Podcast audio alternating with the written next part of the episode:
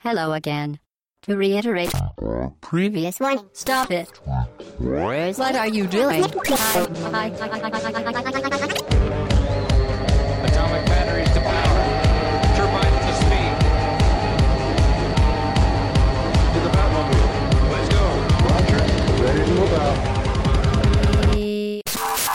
Hello again, très chères auditrices, très chers auditeurs, bonjour à toutes et bienvenue dans ce podcast au bas gauche droite numéro 203. Aujourd'hui, podcast thématique. C'est le retour des podcasts Le thématiques. retour, ouais, ça faisait très très très Ça très fait un peu de longtemps. temps. Là, toutes les vacances, on a eu le temps de, de potasser finalement ce podcast. Voilà, donc, là, grosse pression du coup sur Voilà. le podcast. Ah non, j'aurais pas dû dire ça en fait. Euh, bah voilà, pour m'accompagner aujourd'hui autour de cette table, vous l'avez reconnu bien sûr, Hobbs, toujours fidèle au poste. Salut Futch, salut tout le monde. Alphonse, Salut Futch, salut tout le monde. sans cravate aujourd'hui du coup. Toujours. Toujours. et, on, et on accueille euh, Ronan aussi. Salut tout le monde. Donc Ronan, euh, je te laisse un petit peu te présenter. Alors, Parce euh, qu'on laisse l'auditeur, le- le- Toujours, hein, l'invité. d'accord, Bah, c'est- c'est c'est une sage décision. C'est- c'est Mais ton- je sais, je c'est sais pas quand je vais vous rendre la parole. Euh, je te couperai quand même, Ça marche. pas, c'est- je suis là. Allez, manière parisienne. Euh, Euh, ouais, je alors, ne suis pas de Paris. Qu'il vient de province. hein. Personne Bon. n'est de Paris. alors moi, moi aussi, je suis provincial. Je m'appelle Ronan Boébion. J'ai 23 ans dans deux jours. Je viens de Lorraine. Je suis nancéen. Mon Et, groupe sanguin est. et voilà, je suis. euh, on y arrive, on y arrive. je suis chroniqueur pour le, le site euh, Historia Games, euh, donc euh, qui a pour vocation de, de tester les jeux vidéo historiques et de les répertorier, mais aussi de, de faire des articles sur l'histoire plus largement. Étudiant à Sciences Po et rédacteur de la rubrique jeux vidéo pour le magazine Guerre et Histoire. Très bien. Bah donc du coup, bienvenue Ronan. Voilà, tu Euh, vas pouvoir nous amener ton œil aiguisé de- d'historien euh, sur le sur, sur le sujet. C'était un podcast normalement sur les friandises qu'on devait faire. D'accord. sais Bah, pas je, suis aussi spécialiste sur la question. hein. D'accord, ok, ok. Donc euh, vous l'avez compris, c'est un podcast sur l'histoire avec un grand H. hein. Donc euh, le- la vraie histoire euh, de notre monde adaptée dans le jeu vidéo. Et euh, pour présenter un peu plus euh, le podcast, on va laisser euh, la parole à Alphonse. Ouais, l'histoire dans le jeu vidéo, parce que c'est euh, c'est peu dire que le jeu vidéo, mais comme d'autres médias, hein, comme euh, le cinéma notamment, fait un usage intensif du motif historique qui est euh, à, la truelle, qui est peut-être l'un des plus courants avec euh, la fantasy, qui est un motif aussi très récurrent dans le jeu vidéo, notamment dans certains genres, C'est plus Et facile. puis, hein, euh, c'est- Ouais. et puis la science-fiction. Bon, déjà, on, on part de choses qui existent. Voilà. ouais. Le Ça sport parle. aussi. Et le, Oui, euh, le oui, le sport. sport aussi, Ouais. Euh, bah, tout ce qui est euh, simulation. ouais. Voilà. Euh, alors après, pour s'en convaincre, on peut aller jeter un œil justement euh, à la base de données euh, d'Historia Games dont on venait de parler, qui recense tous ces jeux par genre ou encore par époque historique. Il y en a beaucoup. Il y en a Et- et- 1800, 1813, 1810 répertoriés à ce jour. Mm, Voilà. Il y a donc plein de c'est trucs surprenants. hein. Ouais. Il y a par exemple, il y a Okami, moi j'ai vu dans la liste. euh, Ouais, tout à fait. Alors après, euh, bon, moi je suis pas forcément toujours d'accord, mais on balise assez large, à savoir que des jeux comme Uncharted se retrouvent référenciés jeux vidéo historiques, comme Tomb Raider également. Ouais, Bah, ouais, Il y a on- du ouais, ouais, ouais, ouais, ouais, d'une certaine ouais. façon, oui, c'est Ouais, vrai. ça peut être considéré en effet. Ça fait un bon paquet de, un bon Mm. paquet de jeux. Et c'est vrai qu'en général, si t'aimes bien le jeu vidéo et l'histoire, t'es quand même assez bien servi. Hein. Ah oui. Quel que soit le genre qui t'intéresse, euh, tu as de quoi, tu as de quoi t'occuper. Et justement, pourquoi l'histoire et pas la, la science-fiction ou la fantasy? Bah déjà parce que l'histoire ça existe et que ça t'offre un univers. Si tu bah, traites sur des sujets assez bien balisés, bah ça va t'offrir un univers euh, bien documenté, qui est connu à peu près de tes scénaristes et de tes designers, et ça te permet de pas avoir à partir euh, d'une feuille blanche. Pourquoi l'histoire bah Aussi parce que cet univers, il est aussi, s'il est connu de tes designers et tes scénaristes, il est aussi probablement connu du joueur, et euh, ça crée une proximité, une familiarité euh, d'emblée, on va dire.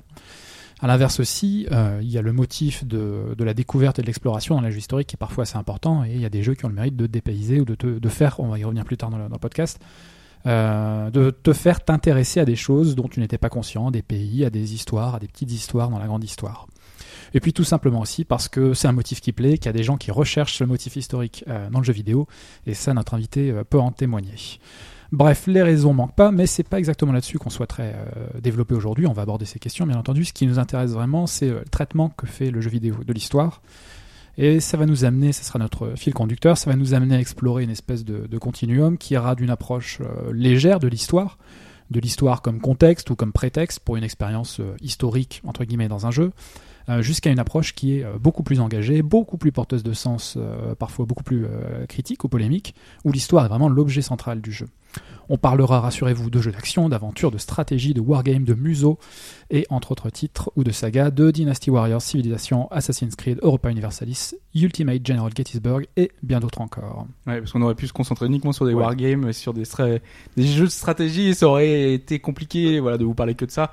Donc on a un peu. Alphonse aurait parlé tout seul en fait. Ouais, je, je peux faire le podcast à moi tout seul.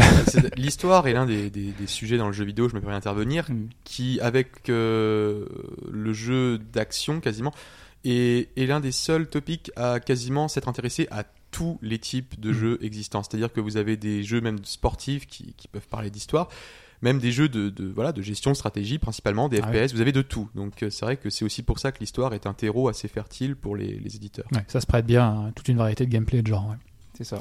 Alors, comme l'a dit Alphonse, on va commencer donc euh, la première partie de ce podcast. On va éviter de vous charger d'un coup d'histoire. On va pour commencer léger, hein, quand même sur un podcast qui parle aussi de jeux vidéo. Et donc, on Faut va pas que ce juste soit chiant. ouais. Et nous avons directement, Laurent- voilà. Et nous avons Laurent Dutch, d'ailleurs, qui nous fait le plaisir de... Les rues de Paris dans l'histoire. Bienvenue Laurent. Euh, et donc, on va parler de Dynasty Warrior.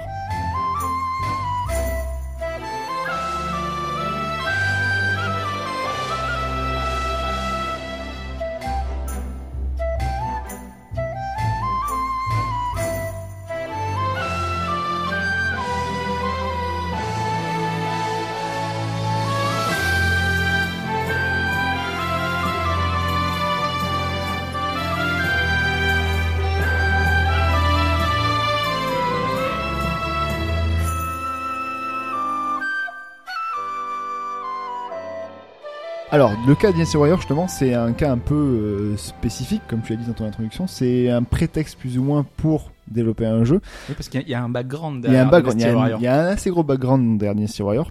Alors Dynasty Warrior, pour vous rappeler un petit peu ce que c'est, c'est un mousseau donc euh, dans lequel vous incarnez un personnage d'un univers. euh, donc là, c'est les trois royaumes en, en Chine, et vous tabassez du- de l'ennemi par centaines, par milliers euh, sur, sur des maps assez grandes. Donc c'est un mélange action beat'em all euh, ou beat'em up. Là, faudra plutôt voir les On va dire ouais, beat'em all, on va dire. Voilà, beat'em all. Euh, C'est en 3D. et c'est en 3D, voilà, d'accord. Et, et du coup, et du coup, vous participez plus ou moins à un cadre historique. Le cadre historique, c'est, alors le jeu est issu d'un, alors c'est assez compliqué, compliqué, ouais. d'un livre des Trois Royaumes qui a donc euh, été écrit par euh, Luo Guanzong. Donc si je prononce mal son nom, il pourra venir intervenir. euh, de l'histoire donc la guerre des Trois Royaumes, la guerre de Alors c'est quoi les trois royaumes euh Trois royaumes, alors il y a le Wu, le Wei et le Shu. Et normalement, il y en a un quatrième, le Jin, qui vient après en fait. Grosso modo, ça se passe en 200 à, à 200, ouais, en l'an 200 à peu près. Donc la Chine, la ch- le- c'est l'Empire, donc il chute. L'Empire Han est en train de chuter. Et euh, les trois, euh, on va dire, euh, le conseiller euh, Cao Cao, qui est donc euh, le conseiller des Han, veut récupérer et devenir empereur avec le Wei. Et à côté de ça, vous avez Liu Bei et euh, Sun Quan qui vont fonder eux-mêmes leur propre en- empire, donc le Wu et le Shu, pour euh, disputer le, le trône à euh, C'est Game of Thrones en fait. voilà un peu un Game of Thrones. Ouais, c'est- on s'y perd un peu là. hein. à- T'avais dit que c'était pas compliqué, Non, non, c'est léger ah, et ça, tout. ça, et- oh, ouais, non, et en c'est- fait, L'histoire en elle-même, l'histoire c'est l'histoire de Chine, c'est la vraie histoire de Chine. Donc en, en gros, le, le jeu se base sur un livre qui a été adapté, extrapolé, romancé euh, au niveau des relations des personnages par rapport euh, à l'histoire réelle. C'est un livre qui s'est écrit, donc je crois, Le bouquin est du 14e siècle Voilà. sur une histoire du 2e siècle. donc il y a 12 siècles Sachant que le, le, le C'est bouquin, quoi en plus, la paternité du bouquin est assez contestée, que le bouquin est un recueil d'histoires qui, avait, qui datait déjà avant, et que ces histoires avaient servi à, créer une histoire nationale sur euh, la Chine est unie et c'est mieux ainsi. mais ça fait. Donc, euh, Est-ce que ça ferait pas un peu comme les contes et légendes qu'on avait avec euh, Arthur, euh, tout ça, qui était basé sur des trucs un peu réels, mais qui étaient complètement fantasmés euh, euh, l'aspect historique est quand même attesté euh. Assez, assez largement, mais là on est dans une vision romancée et politisée en plus. Donc, Ouais, euh, voilà, faut- donc, euh, même si, pour, pour, le- pour le document original, il faut faire assez. euh, les noms que t'as donné, euh, Futch, tout ça là, euh, tu les le connaissais peut-être, hein. Enfin, tu- t'as même pas eu le temps Ah de les rechercher bah parce non. que tu les connaissais par Ah rapport ouais, au jeu. parce que hein. alors moi je, je, je joue beaucoup à, à cette, à cette série, donc euh, la Shin Sengoku Musu, qui est en version originale, parce que en Oui, Dynasty Warrior en Europe, faut savoir que le premier Dynasty Warrior en Europe c'est un jeu de combat, hein, euh, juste de, vu de côté. euh, oui, parce qu'en fait je les ai tous faits, et mine de rien, les, ça reprend quand même pas mal l'histoire donc de, de, des trois royaumes, heureusement. Ça prend pas mal de liberté au niveau des combats et au niveau des, des, des arènes, mais par contre... Il y a pas des, des trucs spéciaux, des, des magies, des trucs. euh, Alors oui, c'est un peu romancé, mais après c'est ça a bah, été... Un peu, s'il y a des magies, c'est un peu beaucoup, mais. Oui, mais après c'est un peu mystique dans le sens où on, on- Ah bah à l'époque ils avaient des pouvoirs spéciaux, hein. Bah, bien des sûr. dragons et on, puis, on a euh, tout perdu maintenant, on a tout perdu. C'est une évolution. Et euh, non, en fait, c'est plus ou moins expliqué. Donc, en fait, c'est pas forcément de la magie. Il y a toujours des, des pseudo-mages. Donc, euh, donc Mm. euh, Zhang Jiao, par exemple, de- des Turbans jaunes, qui voulait lui euh, conquérir, dans, à partir dans le jeu en tout cas, voulait conquérir le, le royaume. En fait, ce qu'il y a de bien dans ce c'est vraiment un prétexte. En fait, on, réutilise des, des, guerres qui ont déjà existé.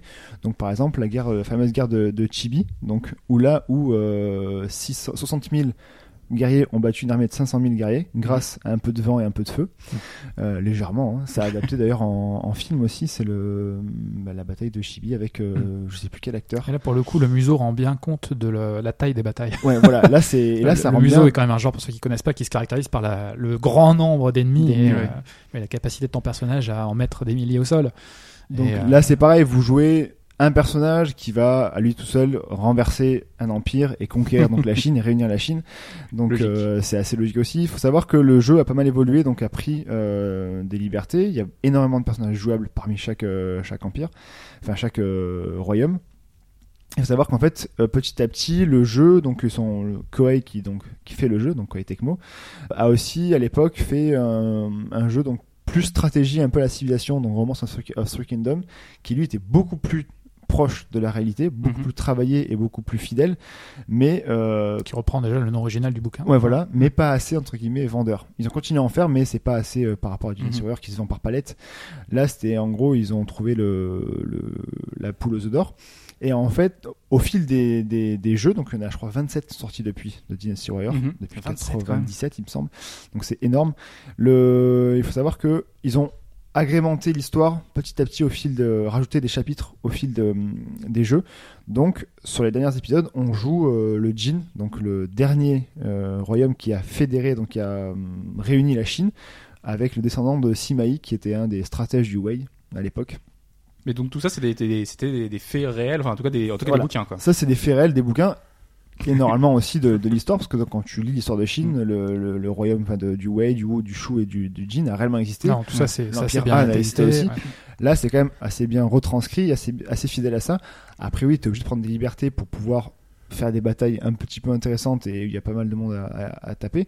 Mais il y a des, les généraux sont les, les vrais noms. Euh, après, ils ont aussi été un petit peu retravaillés parce que je pense pas qu'ils étaient aussi euh, occidentalisés ou aussi. euh, Ils ont tous un gros sur eux. style avec. Voilà. des- ils sont tous- Mais le, le coup de Lubu, qui est l'un des plus gros guerriers de l'époque, qui a tué des, des, des milliers et des milliers de, de, de personnes, c'est vrai aussi. Il se base sur l'histoire, etc. Et après, ils te font un personnage qui plus ou moins au, comment dire, à la description qu'il y a dans les bouquins. Et euh, c'est un gars assez froid, assez cruel, assez violent, qui, tue euh, rapidement, facilement. Et euh, mine de rien, ça a permis. À la base, c'était un jeu vidéo.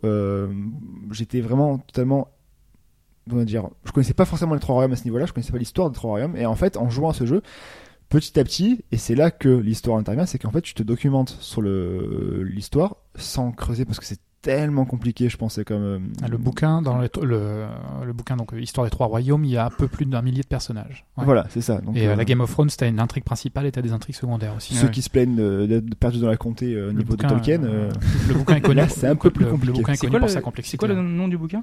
Trois trois royaumes, royaumes, histoire, ouais. histoire des trois royaumes. Ouais. ouais. Histoire de, ouais, la romance des trois royaumes, c'est l'histoire des trois royaumes, tout simplement. Donc, euh, c'est l'un des, euh, je crois, trois ou quatre livres les plus euh, connus de l'histoire euh, Ouais. en Chine. Puis ce qui est marrant aussi, c'est que là, tu le vois toi comme un motif qui est quand même assez exotique. Mais euh, bon, Oui. Koei Tecmo, Japon, etc., c'est l'une des histoires les plus connues en Asie. Euh, Ouais, des trois ouais. royaumes, avec euh, au bord de l'eau. Allez, on va parler, on va parler de Suikoden. hein. Suikoden, on aurait pu prendre Suikoden aussi, mais bon, on a, a essayé de prendre un, un jeu un peu plus différent. Mais c'est avec Au bord de l'eau, oui, avec Suikoden, qui est aussi l'un des, une des histoires les plus connues en Chine aussi.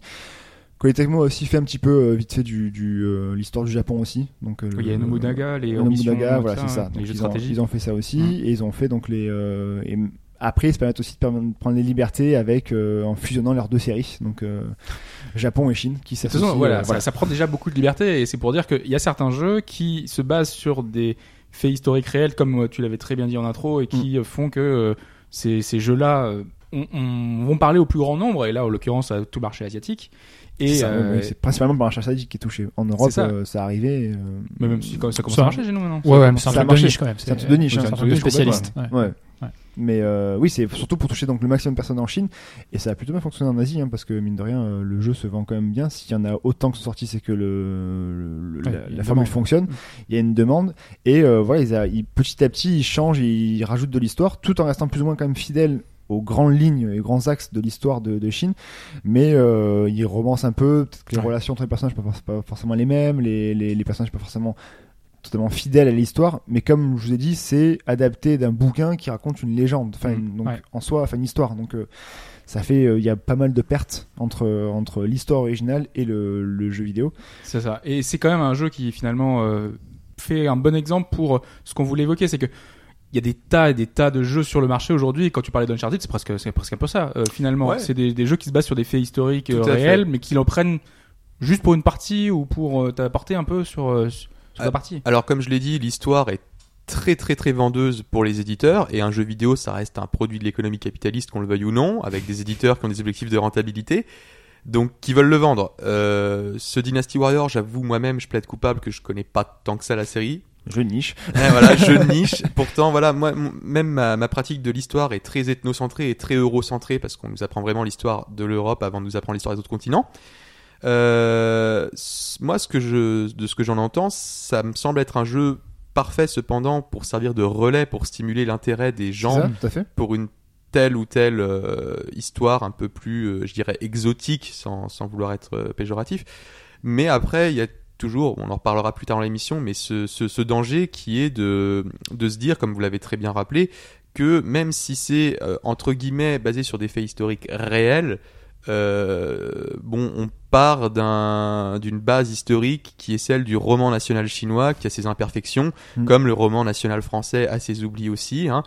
Donc voilà, après, C'est tu- déjà, c'est déjà orienté déjà plus ou moins plus. Bien entendu, mais c'est à euh, prendre avec des pincettes et de toute façon là, le, sur ce point-là, les, les Chinois ont un marché du jeu vidéo très très particulier. Je pense d'ailleurs que je sais pas, mais ça doit être principalement sur PC parce qu'il y a très peu de consoles en Chine. Non, mais c'est sur. euh, non, le, le, le sur PS, PlayStation, PlayStation 2. Alors c'était sur les premières PlayStation parce Non, que ils 3 a- et 4 aussi, ouais. d'accord parce Ah que pendant longtemps il y a eu un, un embargo sur les Ouais, sur ouais, les ouais. consoles en Chine, faut le savoir. Théoriquement, ouais. Oui, alors après voilà, il y, il il avait tout un marché, euh, Il tout un marché euh, parallèle à Hong Kong notamment voilà mais donc oui ça reste à prendre avec des pincettes mais c'est une très bonne base euh, qui peut stimuler l'intérêt de jeunes gens et de gens moins jeunes Parce que là, là c'est clairement marketé comme euh, un jeu sur les, les.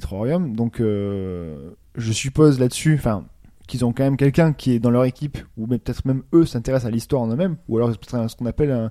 Il y a des métiers dans les jeux vidéo comme ça qui servent à de, de, de, de consultants en fait un historiques. consultant historique ouais. Donc là-dessus, tu peux peut-être en dire un peu plus euh, sur, euh, sur ça, sur... euh, Euh, très brièvement, oui. Alors, je sais pas si eux personnellement se sont entourés de consultants historiques. Euh, peut-être. Après, ils ont peut-être pris juste le livre comme seule base, comme certains euh, studios se, se basent uniquement sur des musées ou sur des livres. Mais en effet, il y a d'autres. euh, en général, c'est plutôt les gros studios qui font appel à, à des consultants historiques qui sont chargés un peu voilà de, de, de mettre leur empreinte, euh, une sorte de saut de qualité, c'est-à-dire euh, regardez notre jeu, il y a tel historien euh, qui, a, qui, qui a contribué, donc on ne peut pas s'être planté, on a fait appel à un Ouais, historien. parce parce qu'avant tout, ça reste du, divertissement. Tout donc à fait. on veut faire un divertissement, quelque chose de grand public, et qui, en même temps, a une, une dimension historique qui est importante. Avec ces jeux-là, oui, alors avec ces jeux-là, on est encore dans une sorte de, de, de répartition de l'équilibre et de la balance qui penche très franchement en faveur du divertissement. Il y a un- Ça reste voilà, quand tu prends un grand éditeur, ça reste quand même un jeu où tu vas vendre par euh, par par tanker, par par bateau. Donc on a pu le voir avec, euh, on va reprendre l'exemple de euh, d'Assassin's Creed Sans Snake. Hein? Sans Snake. Sans Snake, oui, j'aurais pu le tanker, oui. Ah oui. Donc euh, de Assassin's Creed par exemple où où il y a pas mal dans Unity pas mal d'erreurs dont notamment. C'est vrai que c'est l'exemple le plus marquant. On Ouais, aurait pu voilà. prendre cet exemple-là dès le C'est départ. un des plus mais, euh, récents, c'est un des plus voilà. marquants, c'est polémique, c'est proche de nous. c'est pour ça Alors désolé, prend, on va, on va Ouais. encore en parler du coup. brièvement, hein, ne faites pas, restez là. Euh, je- je vais pas parler de Monsieur Mélenchon, mais euh, voilà, moi je sais que pour avoir traité de la question dans le cadre d'une étude universitaire, euh, ouais, Assassin's Creed Unity c'est l'exemple parfait et c'est pour ça qu'il revient aussi souvent. C'est un exemple qu'on connaît aussi. Voilà. C'est vrai que Et les ça Américains auront le 3 par exemple, qui est sur la, la- le- les États-Unis. Il y a eu le- des polémiques des- similaires, tout Voilà, à fait. Ah oui, là-dessus. Ouais. Euh, notamment sur le DLC sur euh, le roi Washington qui est très très très mal passé aux, aux États-Unis. Hein. Donc Tyrannie.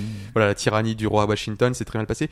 Pour nous, en France, c'est vrai qu'Assassin's Creed, bon voilà, il y a, moi je connais de nom de euh, des consultants historiques, pour le coup, qui sont de vrais historiens qui de profession. Il y a monsieur le professeur Laurent Turcot qui enseigne au Canada, à Québec. Et il y a, euh, alors, euh, je crois que c'est Jean-Clément Martin, je faudra vérifier, qui est un historien français pour sa part. Donc tous les deux ont collaboré avec Ubisoft Montréal sur le, le projet. Et en gros, ce qui ressortait dans leurs articles, c'était que, bah, en gros, le- l'éditeur les appelle comme des, des, des sortes de gages de qualité quand. euh, Oui, ils mettent plus ou moins en avant entre historique, guillemets. Ouais. tout à fait. Mais d'un autre côté, il y a une sorte de cahier des charges de, de- qui est mise en place pour que le jeu se vende correctement. Et à savoir, par exemple, dans un, dans un, dans un Assassin's Creed Unity, c'est pas simple, euh, il y a des éléments clés qu'il faut retrouver, à savoir par exemple le drapeau tricolore pour la France, la Marseillaise, euh, voilà, on veut voir Napoléon, on veut voir la prise de la Bastille. Les historiens, tu leur mets ça dans les pattes, après ils sont pas forcément euh, très joviales parce que bah, ils se rendent compte que ça colle pas forcément au niveau des dates. Ils proposent des choses, ils font au mieux et euh, je crois que c'était euh, Laurent Turcot, il avait plus d'une vingtaine de pages euh, d'incohérence vis-à-vis, euh, voilà, parce qu'on lui avait, demandé de chercher la petite bête quand même. Ubisoft est pas, est pas bête là-dessus. Il demande aux historiens, voilà, on vous propose ça, c'est notre scénario, dites-nous tout ce qui va pas. Il a ramené 20 pages. Ubisoft a dit, d'accord, il faut que ça en fasse deux maximum. Donc, euh, il a dû faire pas mal de concessions euh, vis-à-vis de, Mais pas le drapeau français. Non. voilà, bah, le, le drapeau français, euh, c'est c'est un peu bête à dire, mais outre-Manche, si tu veux que l'américain achète le jeu, euh, s'il trouve un drapeau blanc avec des fleurs de lys, euh, il va pas comprendre. Et c'est pas où ça se passe. hein. Ouais, tu Euh, bleu, blanc, rouge, camembert, c'est bon. Hein. Alors, euh, tous Une les, baguette, une baguette au milieu, c'est parfait. tous les, alors là, voilà, tous les Américains ne sont pas stupides, mais euh, Non, non, bien- non, force loin le de là, heureusement d'ailleurs. Mais euh, voilà, Et il- c'est pas que pour le marché américain, c'est pour le monde non, entier. hein. bien Ouais. sûr, mais l'éditeur, qu'on se le dise, Ubisoft est aussi français que, que- là j'ai j'ai pas de comparaison en tête, mais Ubisoft c'est une multinationale, elle a son siège social en France, c'est très bien, mais euh, le, le, le jeu, du moins les, ces jeux grand public sont typiquement nord-américains dans leur structure et dans leur constitution. pour pour le pour le laisser un peu de côté euh, Assassin's Creed être plus dans l'air du temps enfin il y a on l'a vu dernièrement euh, à l'E3 donc Parler cette d'un année d'un jeu dont tu jouais la bêta. juste je avant. jouais à la bêta juste avant le lancement du podcast euh, parce qu'on va on va par- pareil on parlait brièvement le jeu n'est pas encore sorti à ce- au moment où on enregistre Voilà. le podcast donc du coup on sait pas si ça peut être corrigé etc ils ont le temps encore de de, jeu mais en Battlefield 1 par exemple Tu, tu veux désamorcer ça tout de suite tu veux on, le fait on le fait maintenant c'est là où c'est en gros là où pareil où ils prennent des un prétexte d'un contexte euh, de guerre pour euh, déjà ils changent un peu par rapport Est-ce à que ça. c'est vraiment un prétexte? On te dit déjà d'office que c'est la Première Guerre mondiale. Ouais C'est bah, c'est- c'est très clair. Même Ouais. dans, ne serait-ce que dans le titre du jeu, c'est Voilà, clairement assumé. C'est Un, un oui, clin oui. Oui, mais oui, mais en gros, euh, ils, f- ils ont voulu, ils ont pris le pari entre guillemets de, et c'est d'ailleurs ça avait sorti dans la presse, ils ont pris le pari de prendre le, de revenir à une guerre plus euh, la Première Guerre mondiale, hein, donc euh, voilà, et que même le directeur d'EA a dit, euh, Pff, c'est pas très glamour euh, la Première Guerre mondiale, tout c'est un peu chiant, euh, les armes sont douté, lentes, ouais. euh, voilà. Il a pas mal douté. Donc on a pu voir que dans la bêta, il y a pas mal d'incohérences qui ont été mises pour rendre le jeu plus fun, plus péchu et Plus que- dynamique, voilà. Spectaculaire aussi. Spectaculaire, euh, oui. Parce qu'il y a le côté steampunk euh, euh, on en parlait Voilà. avant. euh, C'est alors je vais aller très vite parce qu'il y aurait tant à dire sur Battlefield 1, mais euh, déjà dès les premiers trailers, on s'est rendu compte qu'il y avait un côté steampunk très assumé dans la Ouais. Première Guerre mondiale que moi pour ma part j'adore en tant que joueur, mais qui en tant qu'historien ne peut pas coller. alors, par exemple, ça passe par quoi sur euh, ce côté steampunk? C'est euh, On voit, alors voilà, il y a, il y a beaucoup d'un, une, un très fort euh, accent qui a été mis sur tout ce qui est armure corporelle de plate, par exemple. Ça, on voit ouais. les, les Allemands avec de très grosses armures, euh, avec des lance-flammes, avec des casques un peu, voilà, Ils vraiment. ont euh, tous beaucoup de sortes de, de, de capes assez longues, Ouais, euh, voilà. assez. euh, les, les Australiens qui ont leur chapeau de crocodile Dundee, tu vois. Bon, Ah ouais, ça, c'était historique, mais pour le coup, ouais, ils ont tous des capes. Bon, il y, y a aussi pas mal de Il faut qu'on les reconnaisse, hein, Voilà, forcer le trait. C'est ça, c'est typiquement euh, ce genre de jeu d'ailleurs. Euh, nous, les Français, je serais pas, je serais pas. On n'y est sur- pas. Je serais pas sur. Déjà, on n'y est pas. Pour l'instant. on va, on va y venir, mais je serais pas surpris qu'on soit représenté avec un drapeau blanc. euh. Euh, donc après, voilà, c'est, on, on le place, je pense, euh, à très juste raison ici au même niveau que Dynasty Warriors, c'est-à-dire que c'est un jeu qui va prendre comme toile de fond un événement historique, une période donnée, qui va s'en inspirer pour plaire aux gens, pour euh, accrocher, pour que les gens se disent tiens le marché européen, ah oui la Première Guerre mondiale ça me parle, je vais l'acheter. Pour aussi se différencier vis-à-vis de la concurrence qui est Call of Duty qui a fait Dans le le choix du futur. Mm. Euh, voilà. Après, euh, là où c'est peut-être plus problématique et plus ambigu par rapport à Dynasty Warrior, c'est que bah, euh, Battlefield, t'as une grande campagne de com qui est faite pour te dire notre jeu il est authentique, machin.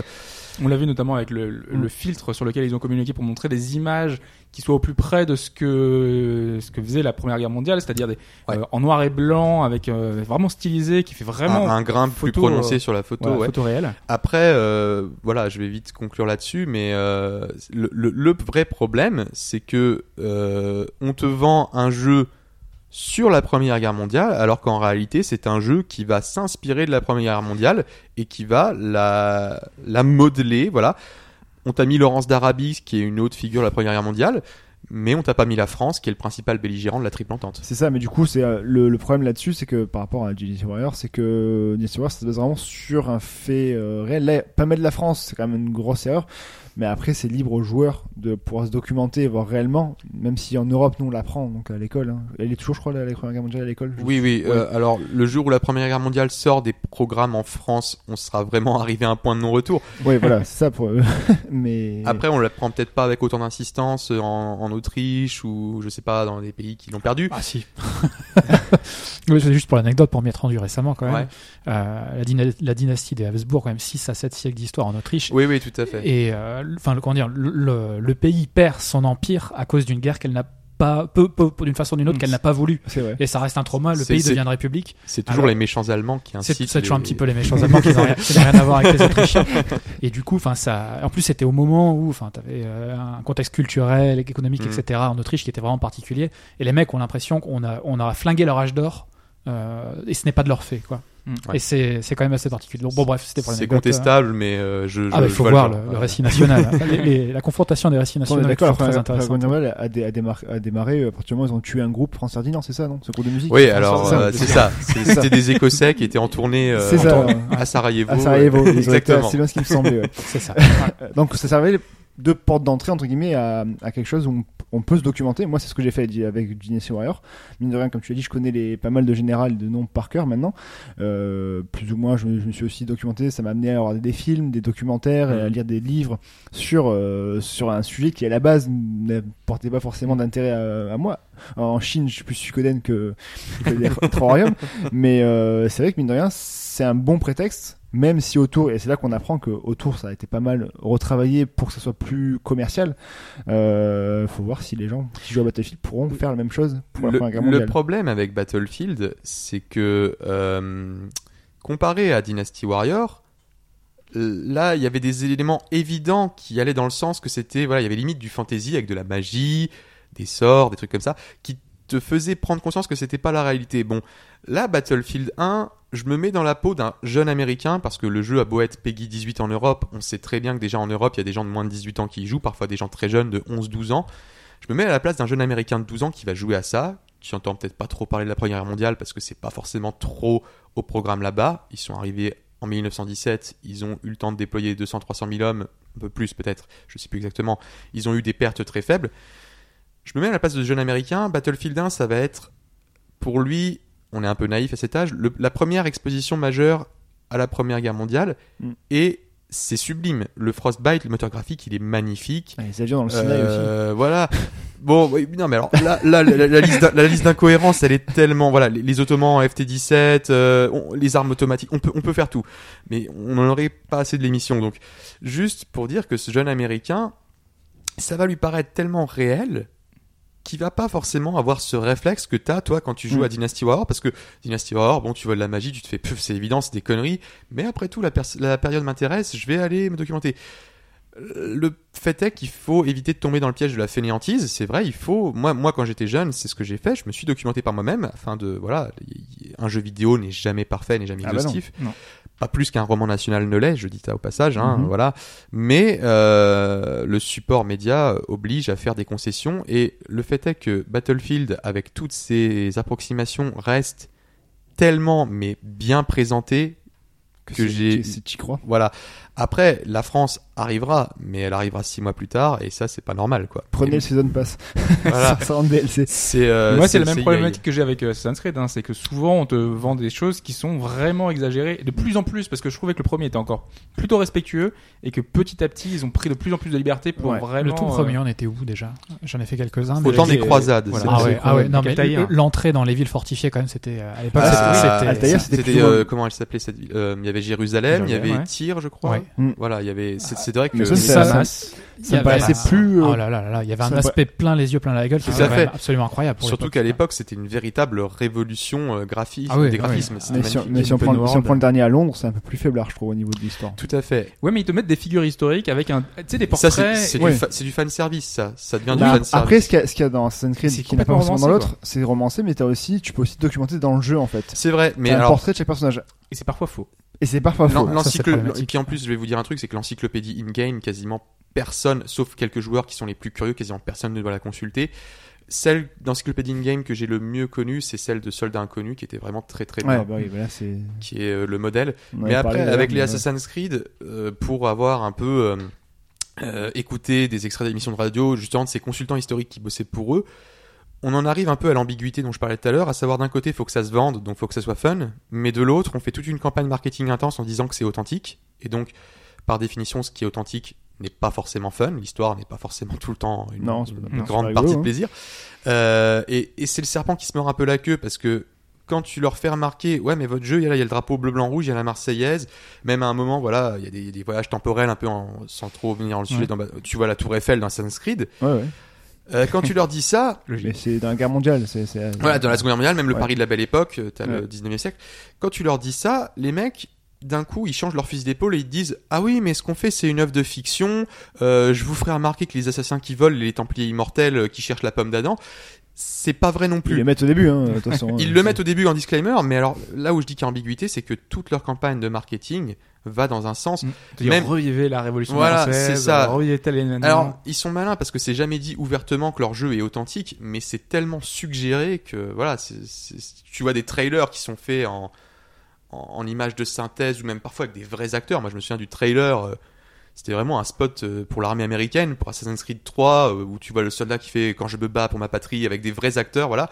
C'est tellement bien saucissonné, bien emballé que tu te dis au final, euh, ouais, c'est authentique. Et quand tu arrives dans le jeu, si tu fais l'effort, mais alors, il faut faire l'effort et je Ça, pense si tu fais pas l'effort, ça passe. Bah, si tu fais pas l'effort, le truc c'est qu'après t'as une, une vision Une totalement erronée, ouais. biaisée de Ouais, l'histoire. Après, je dis pas que voilà les différents romans nationaux, on parlait avec les Autrichiens, euh, sont forcément tous authentiques. Euh, L'histoire n'a pas, il n'y a, pas une vision monopolistique et correcte de l'histoire, malgré ce que certains régimes ont tenté de nous, de nous mettre en place il y a quelques années. Mais euh, mais voilà, euh, la vision des jeux vidéo, elle vaut euh, peut-être pas celle du roman national, mais c'est une vision qui se respecte et le, vrai, le vrai dilemme, c'est de faire la pluralité des sources et de penser à aller regarder à droite à gauche. Ce que les gens ne font pas, hélas, toujours. C'est même le problème. Mais en tout cas, on peut voir que le jeu vidéo sert de porte d'entrée à une, euh, recherche d'histoire et à une envie d'apprendre. Et on va voir maintenant comment se passe la transmission donc et le respect de l'histoire.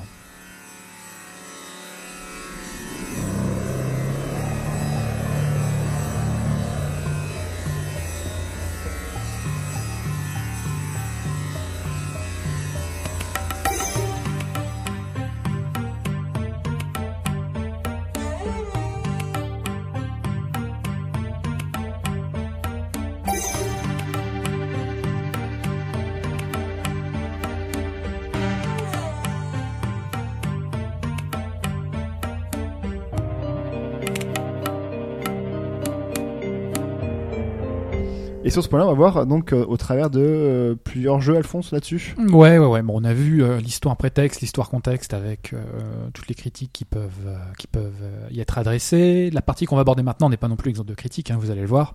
Mais on va essayer d'aller un petit peu plus loin, de plonger et d'aborder des jeux qui ont une base historique un petit peu plus solide et puis la volonté de laisser surtout le joueur s'amuser avec l'histoire, avec l'idée d'émuler l'histoire vraiment.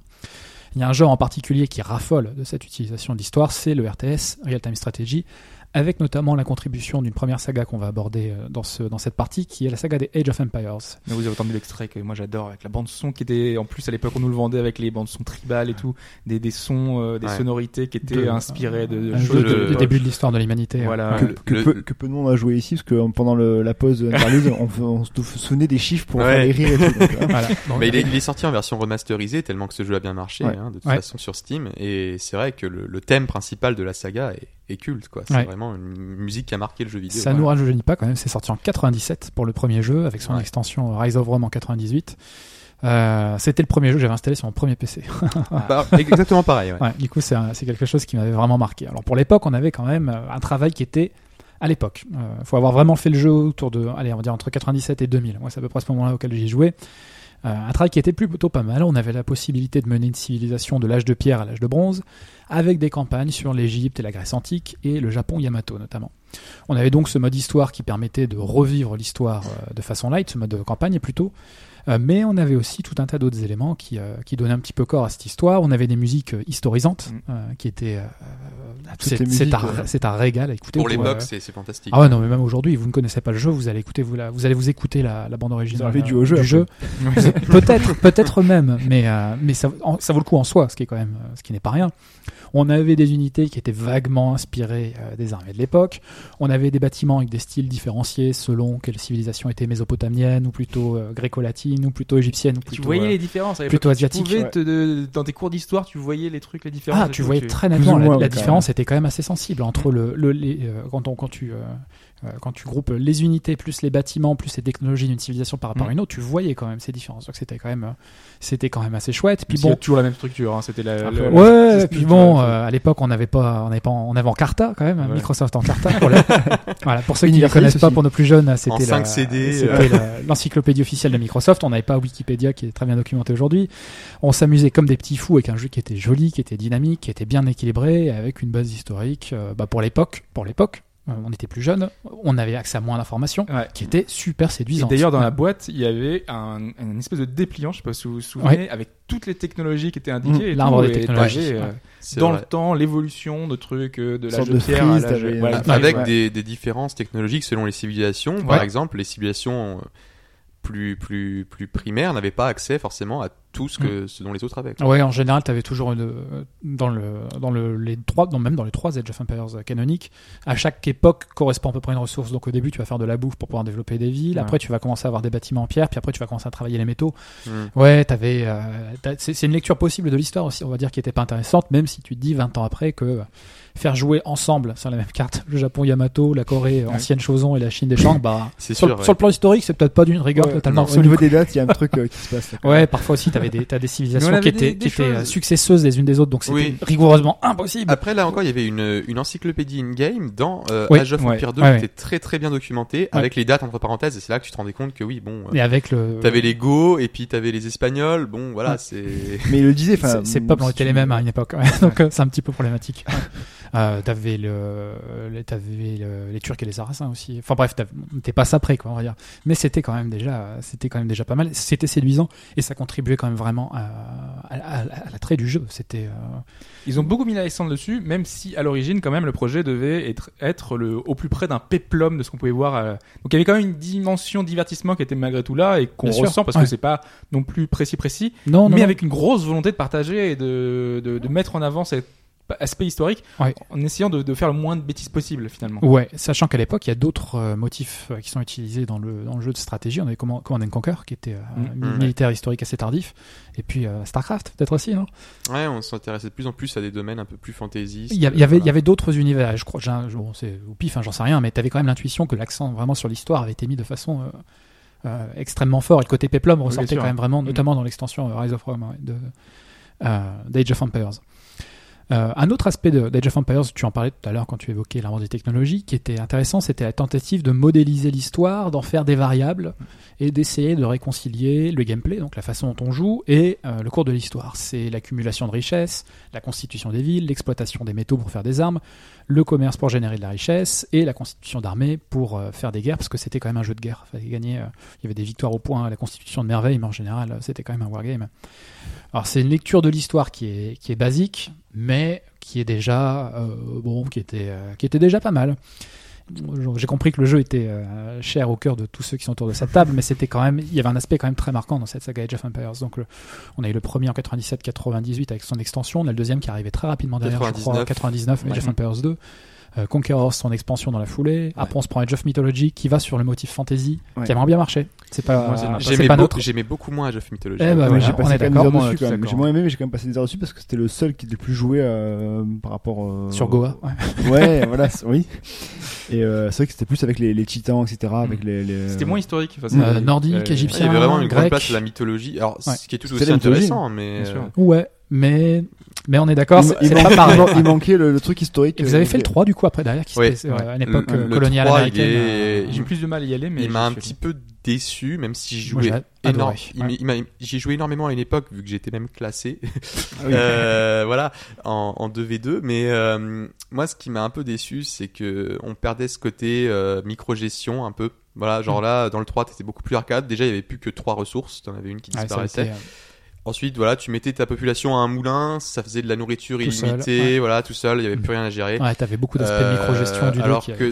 Mais moi, c'était la période moi qui m'avait plus embêté en fait. C'était le côté États-Unis, la découverte de. Moi, non, ça m'avait pas Non, c'était chouette quand ça. même. Moi, Ouais. c'est c'est souvent ça, euh, finalement. C'est un peu ce qu'on peut voir sur certaines séries où tu abordes des, des, des périodes un peu différentes. Et moi, je sais que j'étais beaucoup plus fan des premières périodes, justement, qui nous permettent de nous éveiller le côté euh, Mm. personne. Enfin, on découvre la technologie, on a Mm. avancé. Alors que là, dans le 3, on était déjà avec beaucoup de technologie. Ouais, c'est Euh, vrai. ouais. On avait les flingues, on avait les trucs. Pour moi, c'était beaucoup Ouais, trop réel. c'était, trop euh, moderne voilà. en fait. Après, voilà. t'avais déjà quelques armes à feu dans Age of Empire 2, je pense au janissaire Oui, mais notamment, voilà. turc, ouais. Euh, Ouais, mais il fallait les développer. ouais, fallait les développer.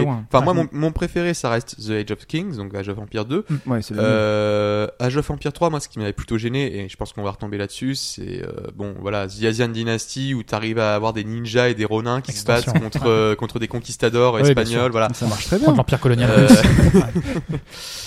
Avec des samouraïs, Mais avec des. moi, il a quand même un intérêt pour moi, c'est qu'il s'intéresse à l'époque coloniale, pas d'un point de vue européen, parce que nous en Europe, on traite cette époque comme euh, la Renaissance et un peu l'époque moderne, voilà, où il y a la découverte du monde, où les puissances européennes affermissent leur, leur autorité sur le monde. Mais on voit ça du point de vue des colonies. Et il y avait notamment cette possibilité de rentrer en mutinerie contre sa métropole et de déclarer sécession et de donc voilà un peu faire comme les États-Unis ont fait avec les 13 colonies. Et ça, ça m'avait intéressé. Après, euh, il y a un truc que je peux pas euh, que je peux- pourrais jamais pardonner à Age of Empire 3, c'est euh, la photo de Napoléon à côté du drapeau avec la fleur de lys. Ça, je ne peux pas le pardonner. Ouais, c'est vrai que. et quand tu te prétends un jeu historique et qu'on le veuille ou non, Age of Empire, la série reste une référence historique en matière de, de, de stratégie. euh, c'est quand même une très très grosse erreur. Quoi. Ouais, c'est vrai. Mais là, c'est l'un, c'est l'un des problèmes quand même de certains jeux historiques, qui est la volonté. De, de- c'est ce que tu disais tout à l'heure dans le discours marketing, ou au moins dans l'affichage, de vouloir coller à une certaine réalité historique. Il Ce faut que des ne trucs fait qui pas parlent aux gens. Quoi. Ouais, ouais, ouais. Mais ce que ne fait pas une autre saga qui m'est euh, qui m'est très chère, qui est euh, Civilisation, qui a un motif historique, mais qui est quand même bien particulier parce que Civilisation s'attelle vraiment, à mon sens, euh, à transcrire l'histoire en gameplay. Civilisation, c'est le, le, le pitch, c'est pas ce qui est sur la boîte, sinon il ne le vendrait pas. C'est, euh, on va identifier les grands moteurs de l'histoire. Il et on va il- il proposer, vend moins euh, que Jeff Empire, peut-être d'ailleurs. Euh, maintenant, non, je pense pas. Non Ouais, la tendance, d'ailleurs, Il y a, il y a Ouais. le, il y a le 6 qui va sortir, Ouais, mais alors ils se, sont, ils se sont pris une claque terrible, on en parlait, en partant dans l'espace, ils se sont pris une claque énorme. Preuve en est que quand même les joueurs restent attachés à, à l'histoire au sens Concrète, euh, euh, Après, il y avait, des, il y avait passé. des fans d'Alpha Centauri il y a déjà bien longtemps. Ah, donc, bah, euh, très bien. Ouais. ouais, c'est, mais moi, pareil. Moi, pour moi, Civilisation, c'est C'est un, un Alpha Centauri raté, d'après ce que j'ai entendu. Oui, Donc, c'est euh, quand même, c'est quand même pas au même niveau. Mais euh, donc, si Civilisation, vraiment, son pitch, c'est, euh, c'est d'identifier ces grands moteurs de l'histoire et puis euh, de faire abstraction quand même du cadre historique rigide. Peut-être que dans Civilisation, l'ère moderne se produira vers 1500, parce qu'il y a une civilisation incroyablement puissante qui est euh, toute dédiée à la recherche. Peut-être que les Aztèques seront frontaliers des Turcs, parce que la carte est générée aléatoirement. Normal. Et peut-être qu'un empire mondial aura émergé, émergé pardon, euh, dès le Moyen Âge parce que euh, Alexandre ne sera pas mort ou parce que les Mongols sont allés un petit peu plus loin et ont même découvert, enfin, me- comment dire, ont conçu des bateaux pour aller traverser euh, l'Atlantique et aller, et aller en Amérique. Pourquoi pas Pourquoi pas Civilisation, vraiment depuis le, le premier en 91 encore. Euh, c'est une conception de l'histoire, c'est tenter d'identifier ce qui a fait le cours de l'histoire. Je vais juste revenir sur certains des paramètres, certaines des variables qui sont identifiées dans le jeu, qui vont déterminer la façon dont vous jouez et vos chances de succès en gardant l'esprit qui est aussi, euh, ça aussi qui est assez fascinant dans Civilisation. Moi, je trouve c'est il n'y a pas de meilleure manière de gagner. Euh, il y a la victoire diplomatique, il y a la victoire culturelle religieuse, il y a la victoire militaire notamment. Et euh, ça vous permet, enfin intuitivement après tu essaies de cadrer, tu, tu, tu, tu te dis, euh, tu essaies de repenser aux grands empires et tu essaies d'attribuer des traits à ces grands empires. Qu'est-ce que c'était plutôt des empires militaires? Est-ce que c'était une domination économique? Est-ce que c'était plutôt des centres culturels? Bon, il y a Et vraiment. ça se retrouve dans les différentes civilisations qu'on peut incarner. oui, bien sûr, parce que d'abord dans ces civilisations, dans, dans civilisation, euh, c'est un parti pris qui est vrai et qui est faux. C'est l'histoire, c'est des leaders. Ouais. Et dans civilisation, on choisit une civilisation avec l'un de ses leaders et les traits qu'on prête à ce leader ou à sa civilisation. Si je me trompe pas, qui, le leader, le, nous poursuit tout au long de la partie. Bien sûr, C'est-à-dire qu'on est, on est en l'an 1950 avec le- l'Égypte, on a Cléopâtre. Il y a Exactement. aucun problème. Et tu as euh, Napoléon avec la France. euh, Voilà. Si tu commences. bien- Alors dans, euh, dans le 6, ce sera Catherine de Médicis C'est d'ailleurs. ça. Ouais, une étrangère. On Bon, d'accord. Non, un choix, un choix un peu original. c'est vrai. Mais a priori, il y aura plusieurs, euh, justement. euh, Ah ça j'ai pas vu. J'ai Comme juste dans le quantité. que ils ont fait une Voilà. Pour petite choisir vidéo. plusieurs, euh, plusieurs Ouais. leaders. ouais. D'accord. Plusieurs donc, leaders. donc à ces leaders sont attribués et à ces civilisations des traits euh, dévots, créatifs, industrieux, guerriers, commerciaux. Et euh, on, on place des leaders ou des civilisations sur ces, euh, sur ces grands traits. Et c'est vachement. Enfin, euh, je, je C'est déterminant dans le gameplay. hein. Ouais. Oui, oui, mais euh, c'est un choix très, enfin, marqué de la part des développeurs. Par exemple, quand Ouais. on nous dit que Napoléon est un guerrier, c'est c'est le cas dans, enfin, dans les faits. où, Voilà. Je, je veux dire, ils auraient pu choisir un autre trait. Enfin, c'est- crois c'est vachement déterminé par la volonté, et l'angle qu'ils ont À, de, à- du truc. quoi. à l'international, euh, C'est un sanguinaire. à c'est, euh, l'international, Napoléon reste avant tout le stratège, le militaire, le Ouais, général. voilà. Oui. Euh, voilà, le code Napoléon, bon, les Oui, l'homme étrangers, l'homme d'État, l'homme d'État les et euh, l'homme pas de loi, mais comment dire, l'homme qui a réformé la société française. Mm. est totalement méconnu. Pour Euh, c'est pas forcément très connu. Après, euh, moi je suis pas un grand joueur de Civilisation, je suis beaucoup plus Age of Empire. J'ai tâté un peu à Civilisation 5 et j'aime j'aime d'autres jeux de gestion au tour par tour. Euh, mais ce qui me ce qui me déplaît un peu en Civilisation, c'est bon. Alors c'est un choix assumé, c'est que déjà tu as ces leaders, en effet, qui Ouais. vont te suivre tout au long de la partie. Ouais.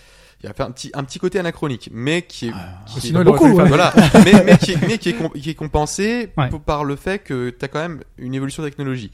Ensuite, En euh, temps, les technologies, certaines, tu peux les avoir très très très tôt ou C'est très, vrai. très tard. mais c'est bien parce que ça offre une richesse Ouais, dans le gameplay, comme il, comme, comme il a été dit. Tu peux te concentrer sur la recherche et dominer, euh, voilà, technologiquement et l'emporter comme ça. Civilisation est l'un des seuls jeux à vraiment faire ça. Dans les 90% des autres STR, ça reste quand même empreint de la guerre parce que ce qui est fun Ouais. et ce qui fait vendre, c'est la guerre. Combat. Et voilà, c'est victoire militaire. On- Mm. Donc civilisation fait euh, fait, euh, fait fait figure d'exception. Mm. C'est Et à plutôt bien. identifier finalement des mécanismes qui font que c'est. c'est Il y a d'autres manières de prospérer. Ouais, Voilà. Il n'y a pas que la victoire. Enfin, Ouais. euh, des nations étaient grandes sans déclarer la guerre à aucune autre. Bien aucune autre sûr. Sur nation. C'est un seul problème que moi, pourquoi j'ai jamais euh, testé, parce qu'en fait, j'ai j'ai eu toujours eu peur que ce soit un peu trop compliqué pour euh, comme gameplay, trop recherché, trop, Trop- riche. trop Je- compliqué. Je vais revenir sur On- toutes on les va parler des jeux a, paradoxes, hein. euh, Après, oui, justement, c'est encore un, un monde à part. Si- à mon avis, c'est dans le gameplay, Civilisation a beaucoup plus de, a beaucoup plus de variables que Paradox, mais Paradox, on va y venir plus tard, te Mhm. rappelle à l'histoire et dans Bien un cadre sûr. historique figé auquel tu ne peux pas échapper. Après, c'est euh, la, la beauté de, de la saga des civilisations, c'est que c'est une ouverture à euh, l'Uchronie, mais pas seulement l'Uchronie où tu pars d'une situation donnée qui est réaliste à la paradoxe. C'est une Uchronie encore plus ouverte Mm. où tu peux avoir le Congo qui est frontalier de la Bien Russie. sûr, bien sûr. Voilà. Donc après, on aime, on n'aime pas. C'est un parti pris qui est très osé. Mm. Moi, je sais que j'ai un peu de mal avec ça parce que j'aime bien avoir un cadre historique quand même un minimum authentique et réaliste. Mais force est de constater que c'est vrai que Civilisation, j'ai beaucoup de potes qui ont joué des heures là-dessus et que leur goût euh, pour l'histoire est venu de ce jeu parce Ah bah, que euh, il offre tellement de possibilités, c'en bien est sûr. impressionnant. Donc on, on est, on traverse quand même l'histoire C'est en général de moins 4000 à peu près jusqu'à 2050.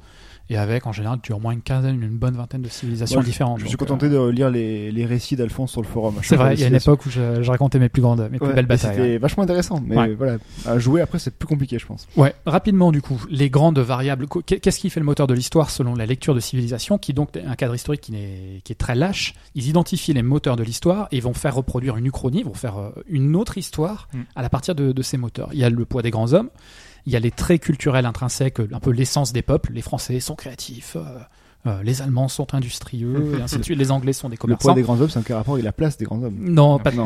très. Rien à voir. Ça, ça entretient quand même certains clichés. hein. Évidemment. S'il faut, ré- s'il faut réduire le trait des nations à deux caractéristiques, Voilà. effectivement, euh, Ouais, on, on on est va être assez restreint. Il y a la religion aussi, comme source, dans tous ses aspects, source de ciment social, contribution au bonheur de la civilisation, euh, source de division aussi entre empires euh, parfois dévots de confessions différentes, de source d'inspiration pour les arts, d'alibi pour des comportements impérialistes. Bon, on va pas aller plus loin, mais euh, vous voyez un petit peu le, la- tout, tout ce que, tout ce que ce- cette variable peut apporter, dans l'histoire et apporte dans civilisation. Vous avez le commerce comme source de richesse, mais aussi comme vecteur de diffusion des cultures. Mhm. Euh, vous, vous développez votre culture en, en exportant, euh, en commerçant avec d'autres civilisations, des religions également. Euh, les personnages exceptionnels aussi, qui est un ajout qui est assez tardif dans les civilisations et que moi je trouve vraiment brillant. Et qui a posteriori je me suis dit mais oui mais bien sûr effectivement. C'est l'idée que alors les personnages ne naissent jamais hors sol et ex nihilo. Ils sont toujours le fruit d'un contexte d'une certaine période. Mais il y a effectivement des généraux des musiciens des peintres des industriels euh, qui ont fait faire à l'histoire un bond qui font qu'il y a eu un avant, qu'il y a eu un après, et que si ces personnes-là n'avaient pas existé, on ne saura jamais. Peut-être que d'autres auraient existé, mais euh, il s'est produit quelque chose, et le jeu émule cette création de personnages historiques qui peuvent vraiment faire gagner ta partie Et- ou, ou, euh, ou te faire perdre Ouais. euh, en l'occurrence mais qui est vraiment déterminant et moi je trouve que c'est une enfin euh, l'hi- l'histoire avec les grands hommes bon il y a un côté ça c'est vendeur pour le coup on aime bien Ouais. euh, voir les grands noms de l'histoire Tout etc à fait, bien sûr. mais euh, moi, je euh, identifier ça comme un moteur assez important de l'histoire, moi je trouvais que c'était c'était super. C'est un ajout tardif dans la Ça civilisation. montre qu'il y a eu une euh, recherche finalement sur. Les, mecs, les mecs, je pense que les mecs se sont vraiment cassés le cul à dire qu'est-ce qui fait l'histoire, Bien sincèrement. sûr. Ouais. Ah bah les, les gars de chez Sid Meier sont des. Ah, Sid Meier's lui-même est pas était Voilà, passionné, donc Voilà, euh, c'est ça. je crois il qu'ils suffit de voir jeu, ses tout premiers jeux, c'est des jeux vraiment historiques. Après, il a lancé Civilisation, ça a très bien marché. Mm. Mais moi, j'émettrais quand même une petite euh, limite, c'est que cette richesse a un revers de la médaille assez évident, c'est-à-dire que c'est très riche, ça offre énormément de possibilités, mais ça perd un peu l'authenticité, on l'a dit, il y a quand même beaucoup d'écueils. Euh, après, d'une part, je me méfierais quand même pas mal de comment sont choisis les traits pour telle et telle civilisation, par qui Est-ce que ce sont des Américains qui ont choisi Est-ce que ce sont des Européens Est-ce que chaque pays a choisi ses traits? Apparemment, il semblerait plutôt que ce soit d'inspiration nord-américaine, encore une fois. Et euh, le, le, le deuxième euh, le deuxième problème que je vois entre guillemets vis-à-vis d'une bonne euh, compréhension de l'histoire, c'est quand même que là encore, comme Age of Empire, on retrouve des empires qui ont vécu euh, à des périodes évidemment. ouais. voilà, très différentes. Par exemple, voilà, moi je vois Tu, que peux jouer les, tu peux jouer les Grecs, les Byzantins et les Turcs Tout dans une à fait. partie. Donc, alors c'est- fantastique de te dire que Ouais. tu vas faire euh, perdurer l'empire byzantin Mm. Euh, et d'imaginer je sais pas des, des mecs avec des armures de légionnaires romains avec des famas par exemple tu vois genre de se dire qu'ils ont atteint l'époque moderne ils ont réussi à survivre euh, au ravage du temps et de l'histoire. Mais euh, voilà moi j'ai vu ils ont sorti une vidéo qui présente le Congo. Euh, bon voilà le Congo euh, ça a été euh, un, un- un royaume je sais pas trop je dois avouer qu'encore une fois que ma connaissance de l'Afrique est assez limitée mais voilà ça a perduré jusqu'à l'époque coloniale quand les Européens sont arrivés oui, bien sûr. Il y a, il- on est dans. Je pense que ce qui t'apporte quand même, c'est que tu peux, tu peux aller ça contre, contre l'histoire. C'est ce qui fait la beauté de la ça, chose voilà, C'est ça. que tu n'es pas dans l'histoire. Ouais, Oui. oui. Ce n'est pas la Terre. Euh, ton voisin n'est pas le pays qui est voisin du Oui, tien. non.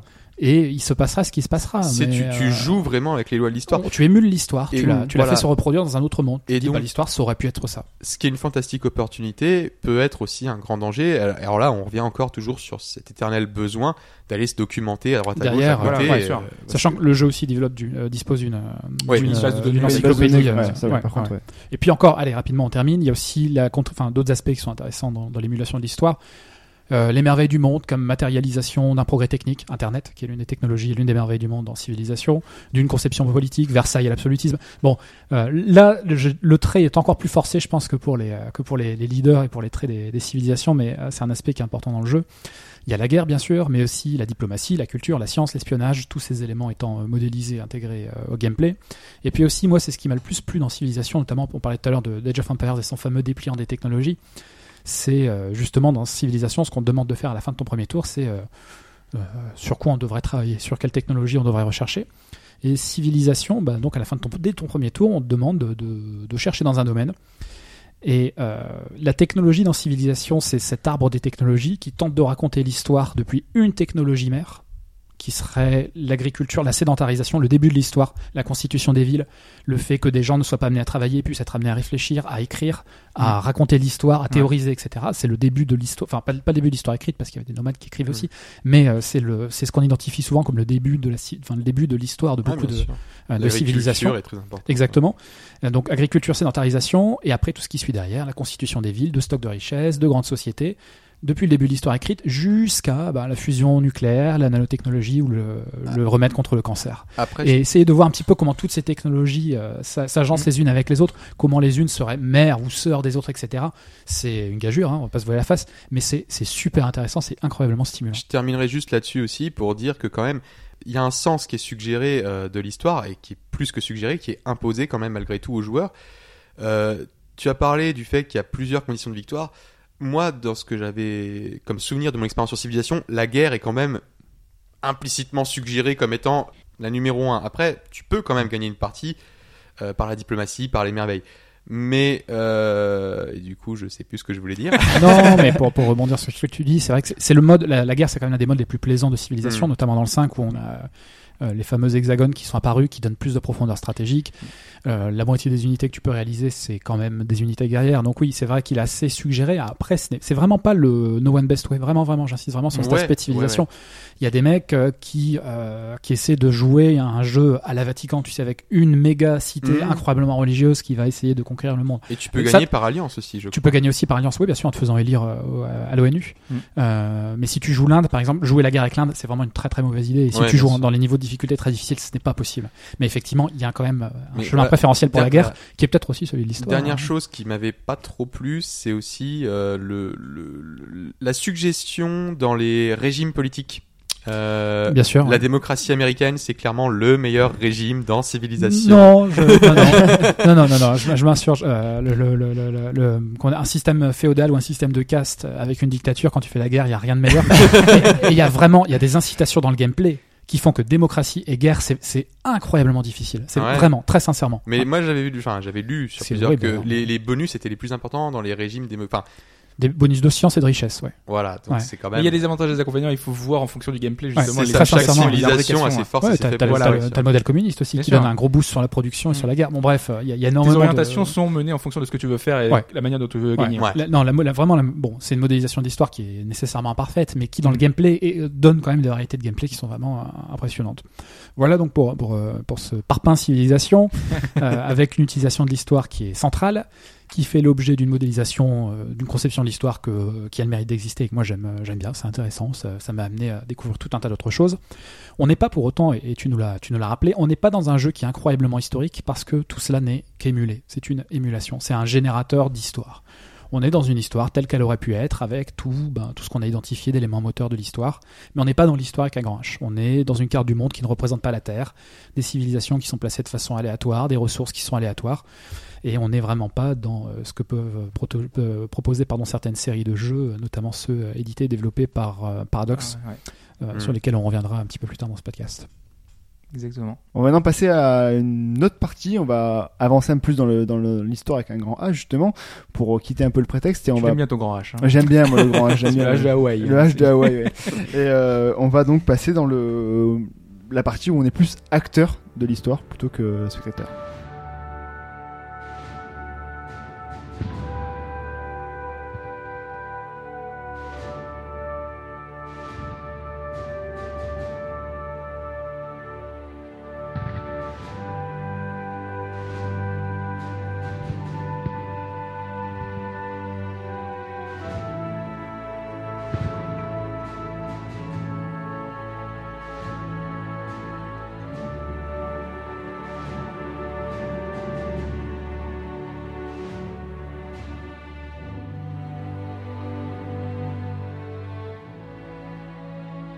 Et donc pour cette partie, on va, prendre le cas de Ultimate General Gettysburg. Et donc euh, Ronan, c'est toi qui vas un peu plus nous en parler. Il va falloir expliquer ce que c'est quand même. Parce Voilà. que c'est pas un jeu qui est très commun. Ouais, alors Ultimate euh, General Gettysburg, c'est un jeu qui vraiment un jeu de niche, on y retourne, hein, euh, voilà.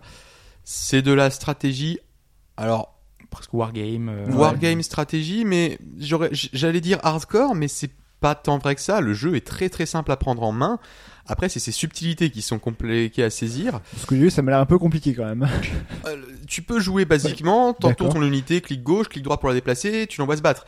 Après, c'est bien joué qui est compliqué. C'est ça, voilà. Euh, Il y a des mécaniques, voilà, notamment. euh, bah alors, Attends, Ultimate, peut-être euh, expliquer. Ouais, voilà, voilà, j'allais y venir.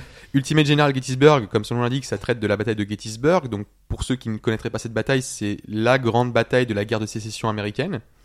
Donc déjà un jeu qui en Europe ne se vend pas trop parce que conflit américain qui ne nous parle Lafayette quand même, non? Non Pas à ce moment-là. non c'était un petit siècle avant voilà, euh, bon, c'est quoi 100 ans Bah, euh, ça marche dans les autres jeux, pourra pas là? c'est vrai Ça vrai être argument de vendeur pour le français. voilà. mais euh, mais il y avait des unités euh, il y avait des unités de la Nouvelle-Orléans qui, qui, voilà qui, qui étaient euh, encore récemment françaises. Euh, du coup, pour y revenir, c'est de la stratégie. Vous êtes vraiment concentré ici sur la bataille de Gettysburg. C'est pas un jeu à la Call of Duty où vous allez euh, suivre le- les pas du troufion russe de Moscou à, Stali- à Berlin en passant par Stalingrad. Là, vous avez les trois jours de la bataille de, de Gettysburg et c'est tout. Alors Et- c'est très important hein, qu'on prenne justement, euh, qu'on explique pourquoi est-ce qu'on prend ce jeu. C'est que vraiment, on veut expliquer sur cette partie, dans cette partie, qu'on prend un- une bataille réelle, une bataille euh, vraiment précise, et qu'on va la revivre telle quelle sur ces trois jours dont tu parlais. Alors, tel, Enfin, même si on va avoir tel des- quel encore, voilà, Voilà, c'est avec euh, le jeu vidéo et ses limites. un, un jeu euh, vidéo qui retranscrirait à 100% l'histoire telle qu'elle s'est produite. euh, voilà, pour le joueur, ça aurait pas grand intérêt. Ce qui est intéressant pour le joueur, c'est de modifier l'histoire, c'est de s'amuser à essayer de faire gagner les sudistes ou de faire gagner les, l'Union plus, enfin voilà, faire gagner les confédérés plus tôt, enfin de faire gagner les confédérés tout court ou de faire gagner le Nord plus tôt d'une autre façon, etc. Et euh, par contre, oui, la situation de départ, elle est précise, mais au poil, euh, au poil près, quoi. Ouais, parce qu'on a vraiment le terrain, euh, les unités qui sont placées là, les renforts, telle période ils vont arriver, Tout à etc. Alors c'est un petit studio qui est russe ou ukrainien, je ne sais plus, c'est Game Labs. Ils ont sorti un autre jeu qui s'appelle Naval Action qui est tout aussi réaliste, qui s'occupe de ça et c'est très original. C'est il y en a peu des jeux comme lui. Et ouais, alors là tu vois qu'il y a vraiment eu des recherches topologiques du terrain avec euh, alors tous les hauts lieux de la bataille. Euh, le séminaire, tout ça, voilà. Il y a tout qui est, qui est bien présenté. La carte, elle est authentique, il y a pas de problème, tu peux pas en douter. Les unités, elles ont leur nom, leur numéro de régiment, leur officier attitré. Elles ont voilà des. Chaque officier a des caractéristiques. Alors tel officier qui a peut-être été un peu pleutre le jour-là, bon bah il commence avec une jauge de morale un peu plus bas que d'autres. Euh, T'as des traits de, un peu des traits de faction à la civilisation qu'on retrouve, même si c'est beaucoup plus euh, comment dire concret que civilisation avec euh, notamment l'armée confédérée, donc les sudistes qui ont d'excellents officiers, et à l'inverse euh, l'armée de l'Union qui a des officiers peut-être un petit peu moins performants, mais qui a une artillerie abondante. Et donc voilà, tu as l'ordre de bataille très précis. C'est-à-dire que le premier jour, euh, voilà, tu as le premier corps de l'Union qui tient la rivière, et tu as tous les renforts confédérés qui arrivent. Et bon, bah voilà, la bataille se déroule, tu as le temps qui avance. Et voilà, à 11h, le deuxième corps euh, du général machin arrive en renfort. C'est tout minuté en fait. C'est ça. Comme un truc. Alors, Et pour avoir une vision un peu du, du jeu, c'est comme si vous aviez un jeu de plateau devant vous. euh, C'est ça, ouais. Quand on voit dans certaines séries, notamment, euh, je pense à House of Cards, etc., où t'as tes petites. euh, ouais, c'est un peu Une la, espèce de la risque recon- géant. Voilà. c'est la- bah, c'est la- c'est un peu la, la, la reconstitution de Frank Underwood dans Voilà, euh, ouais. House of Cards. C'est ce que j'allais dire. T'es t'es un peu comme le, le général Grant ou le général Lee au-dessus de sa carte stratégique dans son QG, qui est en train de déplacer ses petits pions et, euh, et voilà. Et d'ailleurs, c'est très bien fait parce que tu as des, des, des grosses flèches euh, qui donnent les ordres. Ça donne vraiment un petit côté carte stratégique militaire. Ouais. Bon, retravaillé au goût du jour et modernisé. Mais et, et- et les mécaniques sont, moi je dis, c'est assez simple de le de comprendre comment tu, tu déplaces une unité, comment tu te bats. Mais après, tu te rends vite compte que bah euh, faire euh, avancer une brigade légère euh, de skirmishers euh, à découvert euh, face à de la mitraille, tu te rends vite compte que c'est pas une bonne idée parce que c'est pas un jeu à la Age of Empire où les unités ont une jauge de vie et bon, tu vois que ton mec il commence à prendre des coups d'épée ou le gars il frappe avec sa petite épée le mur. un moine pour le soigner. Voilà. tu, tu frappes avec la petite épée le mur euh, et le mur prend feu alors que tu le frappes avec une épée d'ailleurs. Voilà, euh, mais euh, C'est- comme un silex. voilà, ça. c'est c'est ça. Ça vient de là. Après quelques 3000 essais. Ça vient de là. Euh, mais euh, voilà, là, tu, le faux pas, il est aussi brutal et aussi euh, immédiat qu'en réalité. C'est-à-dire que ton unité se retrouve entre deux feux à découvert, t'as une volée de, de fusils qui part, tu perds 300 hommes d'un coup et ils se replient, c'est la débandade, tu peux plus leur donner d'ordre. Mec qui se barre en courant. Voilà, c'est mais- ça. Si c'est proche de l'arrêter, si jamais on se base sur les, les faits point par point qui s'est vraiment passé, est-ce que tu peux la gagner de la même façon que l'histoire s'est passée? Tu peux essayer. euh, en- alors, entre Si eux ont réussi, pour toi, tu n'arriverais pas à le En- faire. entre guillemets, là où le jeu est vraiment adressé à un public plus hardcore, c'est que tu as des modes de difficulté qui correspondent à autant de niveaux de sadisme. C'est-à-dire que voilà, l'IA normale, elle te donne déjà du fil à retordre. Alors que dans un jeu Vampire, l'IA normale, tu lui bottes euh, les fesses Ouais, facilement. j'ai jamais gagné une partie. hein, je- Jamais. Non. En Euh, ensuite, ce qui est très intéressant, c'est que, ce qui est très intéressant, c'est que tu vas avoir une sorte de petit hexagone Ouais. entre agressif, tempéré, euh, nerveux, où tu peux vraiment donner. Alors, soit tu choisis toi, soit tu laisses de l'aléatoire, mais le caractère que tu veux au général en face. Si tu veux, tu peux faire en sorte que ce soit un mec qui fonce dans le tas sans réfléchir, ou à l'inverse, que ce soit un mec très prudent, très tatillon. Euh, ça, ça donne une richesse à l'intelligence Il n'y a artificielle. aucun moyen d'envoyer Tuco, Setenza ou Blondin Non, Non, Bon, non, non, ça c'est, Ils y sont pas. ça, non, ils, ils ont pas mis de pouvoir magique aux généraux non, Non plus. plus. Mais euh, voilà, c'est-à-dire que le jeu se découpe en demi-journée ou en journée, je sais plus exactement. À chaque fin de demi-journée ou de journée, t'as un rapport de bataille qui te dit nous avons perdu telle position, telle position, l'avancée ennemie va jusqu'à là, t'as des points de victoire. Et entre chaque instance de la bataille, il va te demander quelle est la stratégie générale. Est-ce que on euh, rapatrie nos forces sur la rive nord et qu'on défend la colline du séminaire? Est-ce que il faut mieux euh, continuer à euh, diviser nos forces pour tenir Oak Ridge coûte que coûte? Et là, ça te permet, en gros, si tu veux faire la bataille telle quelle, tu peux la refaire. Tu peux, t'as un petit, t'as, t'as des petites options stratégiques et il te met, en gros, il te met laquelle a été utilisée pour de vrai. Et après, voilà, si par exemple, déjà, toi, tu peux changer le cours de l'histoire parce que tu peux essayer de la faire gagner aux confédérés, puisque les confédérés, pour ceux qui, voilà, qui ne savent pas, ont perdu à Gettysburg. Et euh, alors, ce, qui, ce qui est bien avec Ultimate, c'est qu'il n'y a pas de suremballage, c'est vraiment la guerre brute de décoffrage telle quelle. Et comme je disais, tu as vraiment l'impression d'être le général dans ce, devant sa carte stratégique qui déplace ses pions. Et la force du jeu vidéo, c'est que tu as l'interactivité qui te permet de voir concrètement sur le terrain ce qui se passe, à l'inverse du général qui, bon, attend les rapports de ses estafettes dans. Ce qui peut être une limite aussi, parce que à cette époque, entre le délai où un ordre était donné par le général à l'arrière Ouais, ça. et le moment où il était appliqué par l'infanterie de ligne, fallait que le mec porte le message. Là, bon, Ça se il y a- fait tuer avant. il y a une réactivité et je sais que certains jeux, je sais plus exactement lesquels, mais certains jeux proposent de simuler ce délai et c'est intéressant parce que du coup, tu vois que ton infanterie va se faire prendre en sandwich. Donc, t'es derrière ton écran à dire, euh, Eh, les mecs, bougez, bougez, sauf que bah il y a, y a une latence, le temps que l'ordre arrive et que l'officier en prenne connaissance. Mais là, il y a une notion de temps quand même qui est importante et qui Oui. fait que c'est accéléré de toute façon. Tout Donc, à fait. euh, Tout à fait, le temps est accéléré, une seconde ne dure pas une seconde, heureusement. Ouais. Je crois que c'est une seconde égale une minute. Mm. Et euh, du coup, c'est intéressant parce qu'il se base sur le contexte réel de l'époque, c'est-à-dire que les renforts arrivent à l'heure à laquelle ils sont arrivés Voilà. à l'époque. Mais C'est ça, mais si jamais ça se base là-dessus, tu peux, en- enfin, si tu connais la bataille, tu peux anticiper ou pas ça, ça Qui Oui. viennent à telle heure et du coup tu mets, en gros, tu les Le- accueilles. euh, Le, pre- le premier jour, oui. Alors après, c'est pas forcément évident à faire parce que je vais, tr- je vais très vite revenir sur le contexte de la bataille de Gettysburg. La bataille de Gettysburg, c'est une bataille de rencontre que aucun des deux camps ne voulait vraiment. C'est euh, l'armée sudiste qui arrive, qui fait merde d'une arrière-garde du Nord. euh, Qu'est-ce qu'on fait? On, bah, on va se battre quoi. Et au début de la bataille, les sudistes sont largement en supériorité numérique, mais le Nord a l'avantage du terrain. Donc ça, historiquement, tu le sais, tu sais que euh, quand tu joues Union, t'as aucun intérêt à charger l'ennemi au début de la bataille, parce que t'as des renforts abondants qui vont arriver le premier jour. Euh, après, quand t'es sudiste, tu sais que le Nord est en infériorité, tu peux tenter de les bousculer un peu, mais tu sais aussi qu'ils vont très vite recevoir plus de renforts que toi. Donc, ça incite un peu au tempérament le premier jour. On, se jauge, un peu comme à l'époque, voilà, les batailles, ça se durait sur plusieurs jours euh, d'affilée. On se jauge, on essaie de prendre une petite position à l'adversaire. Et le premier jour, au soir, t'as une situation qui n'est de toute façon pas toujours la même que celle à l'époque, à savoir que les sudistes peuvent avoir un peu plus avancé, un peu être repoussés. Et le second jour, du coup, eh bah, tu peux plus vraiment prévoir.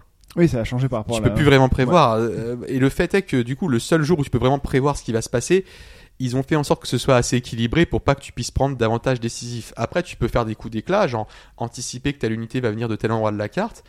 Mais euh, voilà, tu, ça se limite à ça. Tu peux pas gagner totalement la bataille non plus en, un jour.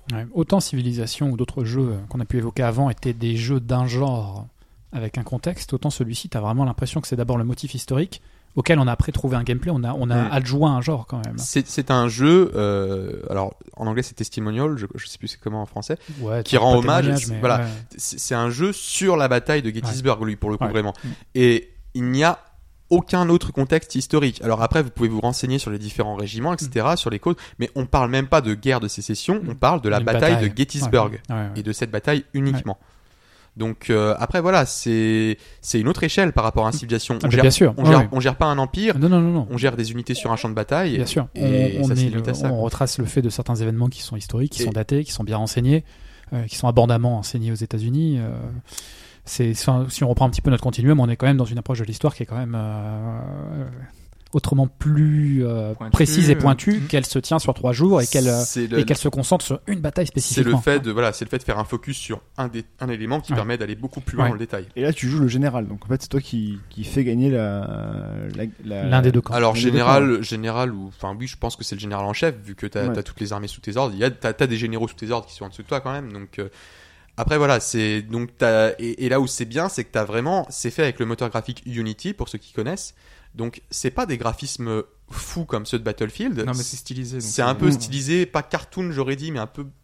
Enfin voilà, c'est Et il y a l'effet un peu maquette, tu sais, qu'on Il- voit souvent. euh, il qui- est voilà, il est disponible sur euh, sur iOS, je crois, ce jeu. Donc c'est vraiment fait pour tourner sur tablette aussi. Oui, il me semble, il me semble. Je suis pas certain, mais en tout cas, ça pourrait, si c'est pas le cas. C'est pas super joli. Enfin, c'est ça a son charme, mais c'est pas du beau graphisme. Après, l'idée, c'est pas rester forcément que sur ce titre et de dire que voilà, c'est Mm. on, on décrit le jeu. C'est pour dire que ce type de jeu-là nous met dans une euh, dans une situation donnée avec une notion de Ouais. temps, une notion de lieu, une notion précise de historique euh, Et- et très là- précise et très pointue qui nous met acteur d'une bataille et qui va nous mettre au plus près finalement de, de ce qui a pu se passer. Là où j'allais y venir, c'est que ça a aussi la notion de nombre, c'est-à-dire Ouais. que à l'inverse de jeux comme Battlefield où tu t'affrontes à 20 contre 20 dans un désert énorme, Là, t'as des, t'as des rangs de 300 unités qui sont modélisés comme les bataillons de l'époque, quoi. Donc, euh, tu prends encore plus conscience de l'ampleur. euh, parce que par exemple, Napoléon Total War, on va tenir au, au Total Mm. War, c'était pas les nombres historiques d'unités, même s'il y avait beaucoup d'unités affichées qui étaient Mm. représentées, quoi. Ah, mais là, donc là, tu joues, tu joues l'histoire en fait. Tu as Hmm. l'histoire euh, plus qu'un contexte. C'est vraiment tu la joues pour la modifier, la Ouais. modeler en fonction. Mais c'est vraiment euh, le, le gros de, de ce jeu-là. C'est vraiment l'histoire plus pas que le gameplay, mais c'est quand même vraiment. euh, Ouais, C'est revivre un moment historique Voilà. et c'est enfin c'est intéressant dans pas mal de jeux de, de- qui ont fait ce choix là bien précis. Mais le- gameplay se nourrit de l'histoire au final, puisque la topographie, la portée des armes, tout ça c'est représenté avec des documents l'époque à l'appui. Et, et voilà, et ce qui est intéressant, c'est toujours, comme tu l'as dit, c'est qu'on joue l'histoire, mais on nous conserve toujours cette possibilité de la remodeler, sinon euh, Oui, voilà, c'est Ouais. ce serait pas... Il y a une autre saga qui, euh, dont on a déjà un petit peu parlé, qui, qui, euh, qui a la même ambition, qui est euh, réalisée par des passionnés euh, d'histoire, donc qui est Europa Universalis. Ouais. Ouais, alors là, on, on touche au cas épineux entre guillemets des jeux Paradox. alors Paradox Interactive, c'est un studio suédois. Alors euh, une, une bande, euh, ça, ça a l'air très sympa de travailler chez eux. hein. Ils sont vraiment sympas. Je me suis entretenu avec leur euh, leur chef directeur pour le Europa et Hearts of Iron. Et euh, eux, leur jeu, c'est de la grande stratégie, ce qu'ils appellent de la grande stratégie. C'est-à-dire qu'on dépasse le cadre de la stratégie. C'est plus une carte d'un champ de bataille. C'est pas micro-gestion. ouais. non. C'est pas une carte à la of Empire où vous avez un. C'est le monde, Mm. votre terrain de jeu. C'est un peu comme Civilization, sauf que c'est le vrai Mais monde vrai, ouais. Et dans un, Dans un- univers euh, temporel qui est bien défini. dans Le- un vrai contexte. Le ouais. 2, c'était la fin de la, la guerre de 100 ans. tous les tous les Europa jusqu'aux guerres Universalis napoléoniennes, euh, ouais. tous les Europa Universalis couvrent à peu près la même timeline c'est-à-dire que ça va du, du- du- de la montée en puissance de l'Empire ottoman c'est 1311 ou 1300 je sais plus Quand quoi tu joues la France, c'est 15e siècle. J'en suis à peu près, à peu près convaincu. après tu peux commencer avec n'importe quel pays à la- oui, bien à la- sûr. ouais. Mais à de mémoire, c'est l'ère où tu veux. en, en gros ça va du ça va Oui. du ça va du 12e au 18 19e siècle quoi voilà c'est ça, ça ça couvre de, de, de 1300 à, à 1820 Ah, mais là, sur un jeu comme ça, c'est c'est sur une, une histoire beaucoup, enfin, plus longue par rapport à la bataille de Gettysburg, qui est plus courte. Bien sûr, que, est-ce que du pas coup, du c'est tout la même euh, Non, échelle. bien non, sûr, voilà, non, on n'est pas, on pas à la même échelle, mais on Déjà, a la volonté de. tu, tu n'es plus dans, non ouais. plus. tu n'es plus dans la posture du général tu es dans la posture du chef d'État ouais, Ouais. du chef d'État immortel. du chef d'État c'est immortel, c'est-à-dire que et encore là, on parle d'Europa Universalis, mais dans Crusader King, tu es dans une logique dynastique où tu joues Ah, ouais. une seule personne Ouais. et du coup c'est encore plus le bordel parce que c'est le pouvoir féodal qui est complètement éclaté. Et il y a des titres de compte dans tous les sens et tu n'y comprends rien. Enfin moi j'y comprends rien. Mais c'est Europe, très bien. euh, c'est- bah, ah c'est- c'est excellent. c'est comme jeu. C'est un tutoriel de 10 heures. hein. C'est c'est- c'est le jeu où il est moral de faire assassiner ses enfants. C'est quand même Voilà. fou quoi. Bien sûr. ouais. Parce que parce que c'est- Parce qu'il est pied beau, il est bègue, il est machin. c'est- voilà, c'est- c'est- mais c'est l'histoire C'est brute. c'est- de- c'est c'est l'histoire- euh, C'est l'histoire brute de décoffrage, euh, sans fioriture, c'est- c'était comme ça à l'époque. quoi. Ouais. Voilà. Euh, après, Europa Universalis, pour y revenir, oui, tu joues sur plusieurs siècles. En gros, tu suis ta dynastie, qui peut changer d'ailleurs selon les aléas de la mort des soins. Alors, la, la situation est réaliste au premier jour du jeu, mais à partir du moment où tu cliques sur lecture et que le temps s'élance, tu es libre de foutre l'histoire en l'air Ouais, à la moindre occasion. le- ouais. Avec des forces de rappel de l'histoire quand même qui sont parfois Bien sûr. euh, Tu peux pas- incroyablement contraignantes. tu, Euh, tu peux pas faire n'importe quoi. C'est-à-dire que, voilà, avec la France, tu vas pas pouvoir traverser le Channel et la Manche dès le début du jeu pour aller botter euh, l'anglais à Londres parce que tout simplement tu n'as pas la flotte pour le faire. Donc le contexte de base est assez contraignant et il y a une sorte d'inertie qui fait que si tu veux avoir la flotte pour rivaliser avec l'anglais, il va te falloir bien 50, 100 ans pour ouais, la et ça se fera au détriment d'autres choses. On aussi. voilà. Nelson, ça veut dire. On peut le, on peut le foutre sous l'eau. Non Trop tard. Non, Trop je, tard. crois, je pense que c'est pas intégré. Tout- tout- pas intégré. Tout Non. dépend de, de, de, de la difficulté aussi avec laquelle tu joues. C'est vrai que plus tu joues en, en mode facile, plus tu, tu Plus tu peux te, tu changes tu peux tout remanier. tu peux te Ouais. permettre des, ex- des extravagances Ouais. euh, folles comme euh, bah voilà envahir la, Grande-Bretagne avec la Mm. France. Mais là, c'est pareil sur le niveau du truc, c'est que, enfin, au niveau de ce jeu-là, c'est au niveau de l'histoire, c'est que les vrais, les, les faits historiques réels. Il y a, y énormément, de, dans le, il y dans a le jeu. énormément de faits qui te rappellent à l'histoire et qui te mettent des bâtons dans les roues à des niveaux de difficulté. euh, T'as des l- petits pop-up qui surgissent en fait et par événements exemple historiques. voilà. euh, événement historique, je, je vais t'en prendre un avec euh, bah, avec la France, tu peux avoir euh, la fin de la guerre de 100 ans qui va te donner un bonus énorme en stabilité dans ton royaume, qui va te donner des réserves de enfin voilà, tu viens de gagner une guerre qui a duré 100 ans, euh, t'as chassé les Anglais, tu- donc en gros, c'est maintenant le jeu te dit, il est temps de renforcer ton pays et de commencer à avoir des ambitions en Europe. Et tu as des petites missions aussi qui te sont suggérées, par exemple ambition italienne, etc., etc., qui te guident un peu dans ton gameplay, mais tu n'es pas obligé. Tu es totalement libre, si tu veux, de ne faire aucune guerre avec la France jusqu'à la fin du jeu, de rester dans tes frontières. de Mais contrairement à un civilisation dont on parlait tout à l'heure, c'est que vraiment on a une carte précise avec vraiment la modé... enfin le- c'est vraiment l'Europe le pour découpage coup, euh, géographique. euh, exactement. Bon, euh, Voilà, il y a des provinces, c'est un peu Ouais. arbitrairement découpé, ouais. mais on parle euh, d'un- d'un- d'une configuration beaucoup plus réel, Réel. beaucoup plus crédible. Et, et surtout, ce qui est énorme, c'est que tu peux très bien jouer la France, on en parle parce qu'on est, on est français, mais euh, Tu tu peux peux. jouer la Lorraine. Voilà. Il y a la Lorraine, il y a le duché de Lorraine. J'ai fait une partie Lorraine assez impressionnante. Euh, mais euh, tu, tu peux jouer l'ordre de Livonie, comme tu peux jouer euh, l'Empire Timuride, tu peux jouer n'importe quoi, et on retrouve un peu civilisation dans le sens où euh, chacun de, de ces différentes entités a une façon très spécifique à elle de se jouer. Tu vas pas jouer euh, la horde Timuride comme tu joues la France. Non, non. Et ça, c'est voilà, enfin, ne serait-ce que pour un simple apprentissage géographique, Oh, c'est incroyable. énorme. Le, le- le C'est- découpage des régions est quand même assez fin, faut le préciser. Non, mais voilà, c'est-à-dire que maintenant, euh, tu, tu, tu, tu me dis euh, Empire Timuride, moi, avant, je dis, là, je peux te dire, bah, c'était des hordes, euh, des hordes nomades qui, qui étaient sur l'actuel Iran. Je avouer que vous en parlez là, je sais pas du tout où c'est quoi. Voilà. Et, et, et ça, c'est pas c'est pas l'école de la République qui Je me l'a appris. pas, mais non, Mais comme, comme je disais rien sur Dynasty Warrior. Hein. le Timuride. Et puis je- tu as, tu as aussi le, dans, dans, ces, euh, dans ces rappels, tu as les grands événements de l'histoire qui sont vraiment incontournables et qui, qui font qu'à un moment ou à un autre, tu risques d'être emporté par le cours de l'histoire et ramené à ce qui s'est réellement passé. Euh, les guerres de religion, par exemple, quand Tout tu joues l'Europe continentale, quand tu joues la France Tout ou l'Allemagne et que tu te, tu te prends les guerres de religion, c'est un merdier. Mais enfin, tu, les- la tu Ligue un- catholique contre la. Ligue protestante, ouais, et tu- c'est tu vrai pars que pour un siècle de. Même si tu veux pas faire la guerre, ça va être très difficile. C'est ça, parce de- que soit tu rejoins pas de ligue, mais dans ce cas, tout le monde va s'éventrer autour de toi et tu risques de passer à côté d'une bonne opportunité de prendre le pouvoir. Mm. Il y a aussi la mécanique du Saint-Empire romain germanique qui est Ah oui, l'élection à la perfection. Ouais, ouais. Euh, voilà, avec euh, bon bah quand tu commences une partie en jouant l'Autriche, tu es l'empereur, Mm. mais c'est une cour d'école géante, quoi. C'est une cour de récréation géante. Il faut mettre tout le monde au pas. Enfin, voilà, c'est très bien présenté et ce jeu euh, permet de, de prendre conscience d'un nombre énorme de réalités historiques, mais je dirais presque pas des réalités historiques qui sautent aux yeux, vraiment des, des éléments de la vie de tous les jours. Tu, vois, tu te rends compte euh, en jouant à Europa Universalis de l'éclatement du, du pouvoir euh, dans le Saint-Empire. C'est pas un truc que tu vois forcément euh, quand tu parles de Barberousse ou de son avènement. Et ça, ce sont des faits réels. Donc si tu documentes en plus ça, c'est plus ou moins euh, proche de ce qui s'est Ouais. vraiment passé. Ah, ça, Alors après, ça donne plus envie limite de, de, de Le- partir là-dedans. Le jeu est réel en, en- en pre- dans le premier jour. Comme je l'ai dit, euh, il faut mieux pas voir la carte du monde à la fin de ma partie pour pour tirer des conclusions. Mais, le, mais- le, le but du jeu, c'est quoi? C'est dominer le monde encore?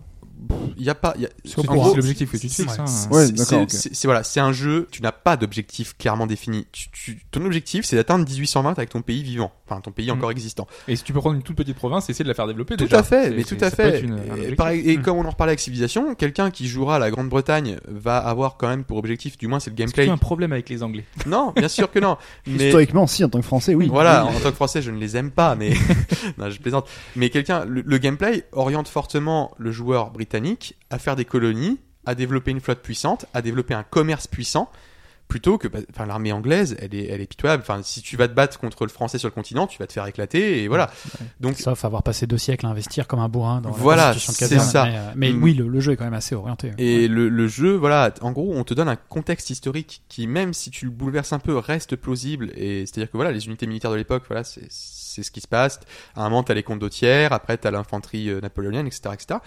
Euh, mais tu n'as pas vraiment d'objectif. C'est-à-dire que tu commences ta partie et tu peux te dire, euh, bah tiens, je vais jouer la France et mon objectif, c'est d'avoir le canal de Panama, le canal de Suez et le canal de Kiel et de construire les trois canals d'ici la fin du jeu. Puis la partie d'après, tu vas pouvoir te dire, mon objectif, c'est de jouer la France et de me faire élire à la tête du Saint-Empire. Il y a- C'est Ah ouais, des Ouais, possibilités infinies. Ouais. Moi, je, je- pour, euh, pour avoir une comparaison chiffrée parlante, je suis à 1200, 1300 heures de jeu sur Europa. J'avais demandé, j'avais demandé combien de temps ça va. Je sais, du coup, je vais peut-être Bah, éviter. T'as l'ordre de grandeur pour les joueurs passionnés, ouais. mais c'est vrai que cet aspect, euh, je vais prendre un pays, parfois un pays que je ne connais pas, et je vais en faire quelque chose d'autre, c'est assez, euh, Mm. c'est assez passionnant. Moi, parmi, euh, bon, c'est pour l'anecdote, hein, mais parmi euh, les anecdotes de trucs les plus délirants, moi, le- pour moi, le, le- comment dire, le, le Portugal a eu un empire colonial qui allait bien au-delà de ce qu'il a été. Ouais, Ouais, voilà. mais J'avais toute l'Amérique du Sud. Ouais, J'avais les Indes aussi, assez largement. Euh, avec les Pays-Bas, j'ai fait à peu près le même trip, mais uniquement euh, en Asie. Tu peux aussi jouer des factions asiatiques et indiennes hein, dans Et le tu, jeu. Ouais. tu peux, tu peux, voilà, jouer des pays du monde entier et tu peux surtout créer des certains États-nations qui n'existent pas. Ouais. Tu peux créer l'Italie, tu peux l'assembler. Ouais. Il y a des prérequis, il faut Ouais. que tu conquières. Alors, le, jeu. euh, C'est ouais. très difficile parce que toutes les cités-États sont assez riches en Italie à cette époque et que tu peux, au, au final, au bout d'un moment, tu t'aliènes forcément une grande puissance qui essaye de, un peu de, de, de stopper. Tu peux créer la Prusse. Tu... Quand tu parlais de l'italien, c'est vachement tard, hein, c'est Ouais, c'est 1870. ça. donc, Ouais, euh, tout à fait. Mais, mais jamais tu, peux, accélérer, Si- tu peux accélérer le cours de si l'histoire tu, et euh, si tu te, si tu te démerdes bien dans le jeu, elle peut apparaître dès le 16e Tu peux siècle. ne jamais hein. créer la Belgique alors. Non, la Belgique, tu ne peux pas parce que euh, je c'est totalement artificiel. En fait, c'est un pays. euh, Ouais, c'est la tampon qui a été créée Voilà. après pour éviter l'expansion de la France, le- normalement, non le- entre autres. Entre autres, ouais. le, et qui était garanti par toutes les puissances européennes du coup. Mais le, le jeu se base quand même sur des cultures qui, qui sont assez anciennes. Et là où ça peut être encore plus fou, c'est qu'ils ont fait un convertisseur de sauvegarde entre Crusader King 2 et Europa Universalis. Ce qui fait que tu peux commencer ta partie en l'an 700 dans Crusader King, arriver à ta carte du monde en 1200 et quelques quand le jeu se termine, et la reprendre dans Europa Universalis 4.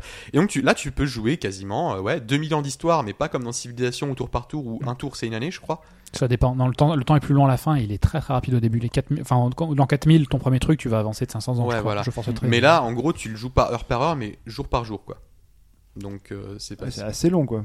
c'est assez long. Mais là, t'es acteur, vraiment, tu, tu, tu, Et tu gères Ouais, tout. t'as- Tu gères la, tu gères l'histoire. Euh, Dimension. tu- gères la diplomatie, tu gères le commerce, tu gères tout, et c'est un peu grisant. T'es dans cette posture de d'espèce de demi-dieu omniscient au- au-dessus de ton pays, à décider du sort. Enfin, c'est un peu grisant, quoi. Ouais, euh, tu de- survis au roi qui meurt. Voilà, Ouais. c'est ça. Tu es, tu es c'est- éternel. C'est aussi un peu là où on voulait y venir, c'est que finalement être acteur de, de ce genre de jeu, euh, plus globalement de, de- de plein d'autres titres qui sont peut-être moins euh, pointilleux historiquement, je pense par exemple à Medal of Honor qui va nous faire vivre le débarquement.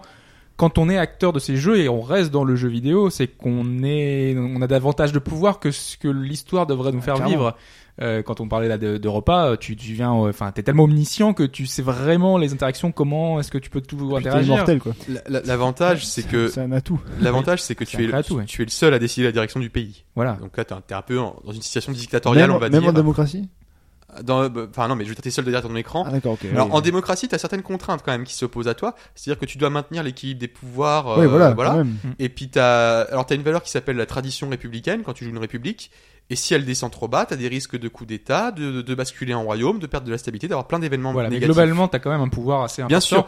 Et c'était aussi le cas, je parlais, je prenais l'exemple de Metal of Honor, c'est que finalement, ton personnage est tellement fort, on a un point de vue qui est finalement fantasmé, euh, qui fait que ce personnage-là va tuer des centaines et des centaines de personnes, alors que dans la réalité, il y a aucun soldat qui aurait été aussi important dans le, Bien- dans bien le entendu. traitement d'une guerre. Lubu, justement. Ou Nobudaga. Voilà. Mais, Yeah. mais comme je disais, c'est que euh, le gros avantage, c'est que tu es seul derrière ton ordinateur à faire l'histoire de ton pays, et donc tu décides de ta stratégie tout seul. Tu Mm. dis, je vais me concentrer sur le commerce et me faire une flotte. Ok, tu dis ça, tu le fais. Alors qu'à l'époque, bon, bah voilà, il suffit que un roi meure, que son successeur n'ait pas les mêmes idées, pour que le pays choisisse une autre Voilà. direction. Ouais. Mais tu as quand même une très grande richesse historique, ne serait-ce qu'avec les guerres de succession et les revendications. Enfin, c'est infini, quoi. Mais du coup, on retourne un peu dans un jeu de niche parce que la grande stratégie, c'est pas à mettre entre toutes les mains et que c'est assez exigeant à prendre en main malgré tout. Quoi. Ouais, avec une grosse communauté de fans aussi qui n'hésite pas à contribuer, à modder.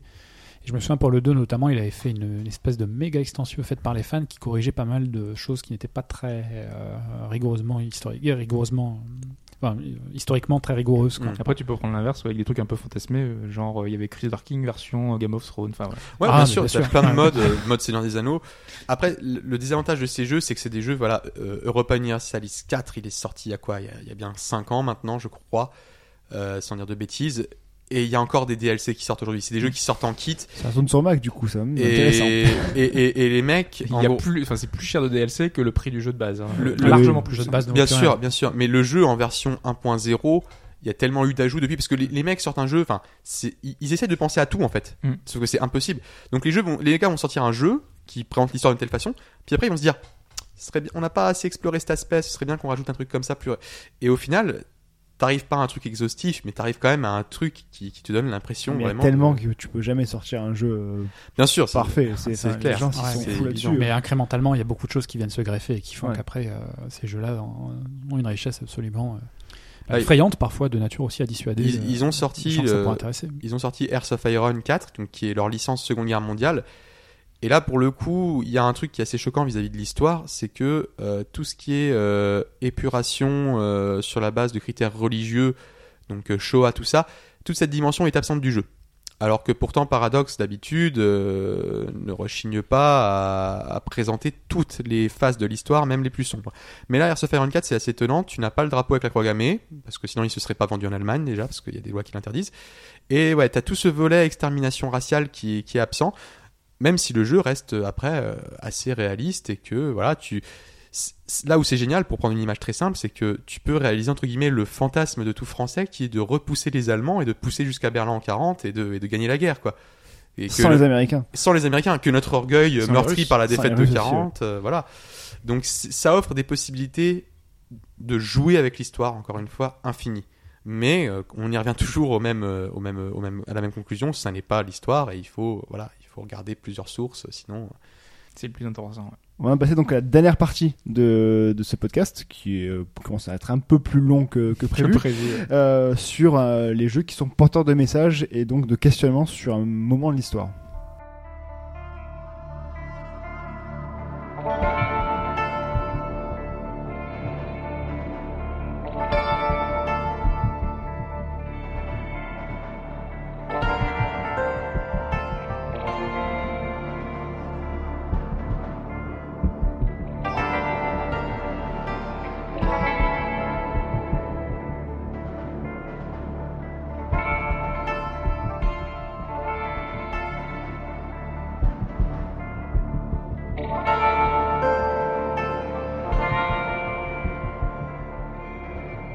Là-dessus, on va prendre le cas de 1979 Révolution, Black Friday, aucun rapport avec un centre commercial dans le Texas, un jour de solde, mais euh, c'est plus en Iran, donc euh, Hobbs, que ça se passe. Exactement. Alors déjà, je vais un peu réexpliquer le concept du jeu. Hein, 1979.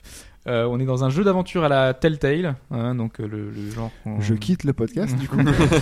On va nous narrer euh, l'histoire de Reza qui est journaliste et un peu à l'instar de, de Jade dans Beyond Good and Evil, on va devoir prendre des photos de ce qui se passe puisque on a dans cette époque, si vous avez eu Argo notamment, ça va vous parler, des millions de personnes qui sont dans la rue. On parle de entre 6 et 9 millions de, de personnes qui sont dans la rue pour un événement bien précis. Donc c'est la révolution en Iran.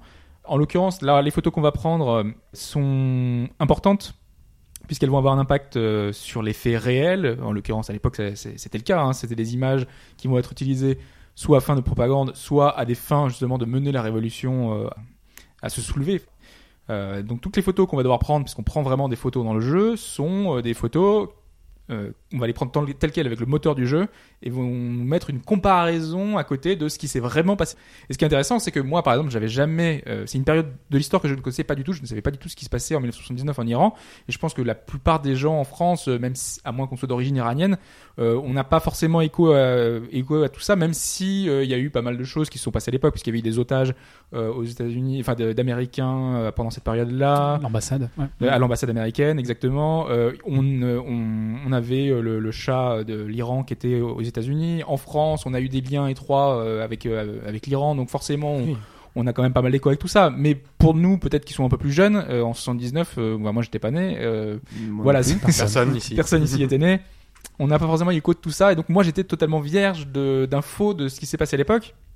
Et ce jeu-là, euh, moi j'avais eu des infos comme quoi euh, il était un petit peu, euh, enfin, hum, euh, sa présentation était un peu particulière parce que on avait un point de vue, un point de vue parce que c'est réalisé par des Iraniens, euh, qui se voulaient comme un témoignage de ce qui s'était passé à l'époque. Bah, ça, c'est qu'en fait, ne- même si on a pu se documenter, nous, sur ce, qu'on a, sur ce qui passait en 1979 en Iran, c'est qu'on avait un point de vue extérieur à, l'Iran. Là, c'est un point de vue interne que tu as, donc c'est vraiment. euh, Oui, plus- et, et la, et la difficulté qui pouvait se poser, c'est euh, quel point de vue est-ce qu'il va nous, nous être énoncé? Est-ce que ça va être le point de vue euh, un peu islamique de, de l'époque? Est-ce que c'est le point de vue de la République euh, Je, je, je crois savoir que c'est quand même des Iraniens, c'est une nuance assez importante à préciser, qui vivent aux États-Unis, qui, ont fait ce jeu. Donc, euh, le point de vue euh, de pro euh, Khomeini, je n'y crois pas trop. Bon, le jeu en lui-même me semblait quand même, du moins, assez neutre. Voilà, c'est un peu là où je voulais en venir, c'est que donc du coup je l'ai fait, euh, j'ai pu me renseigner un peu euh, après avec tout ce qui a pu être fait.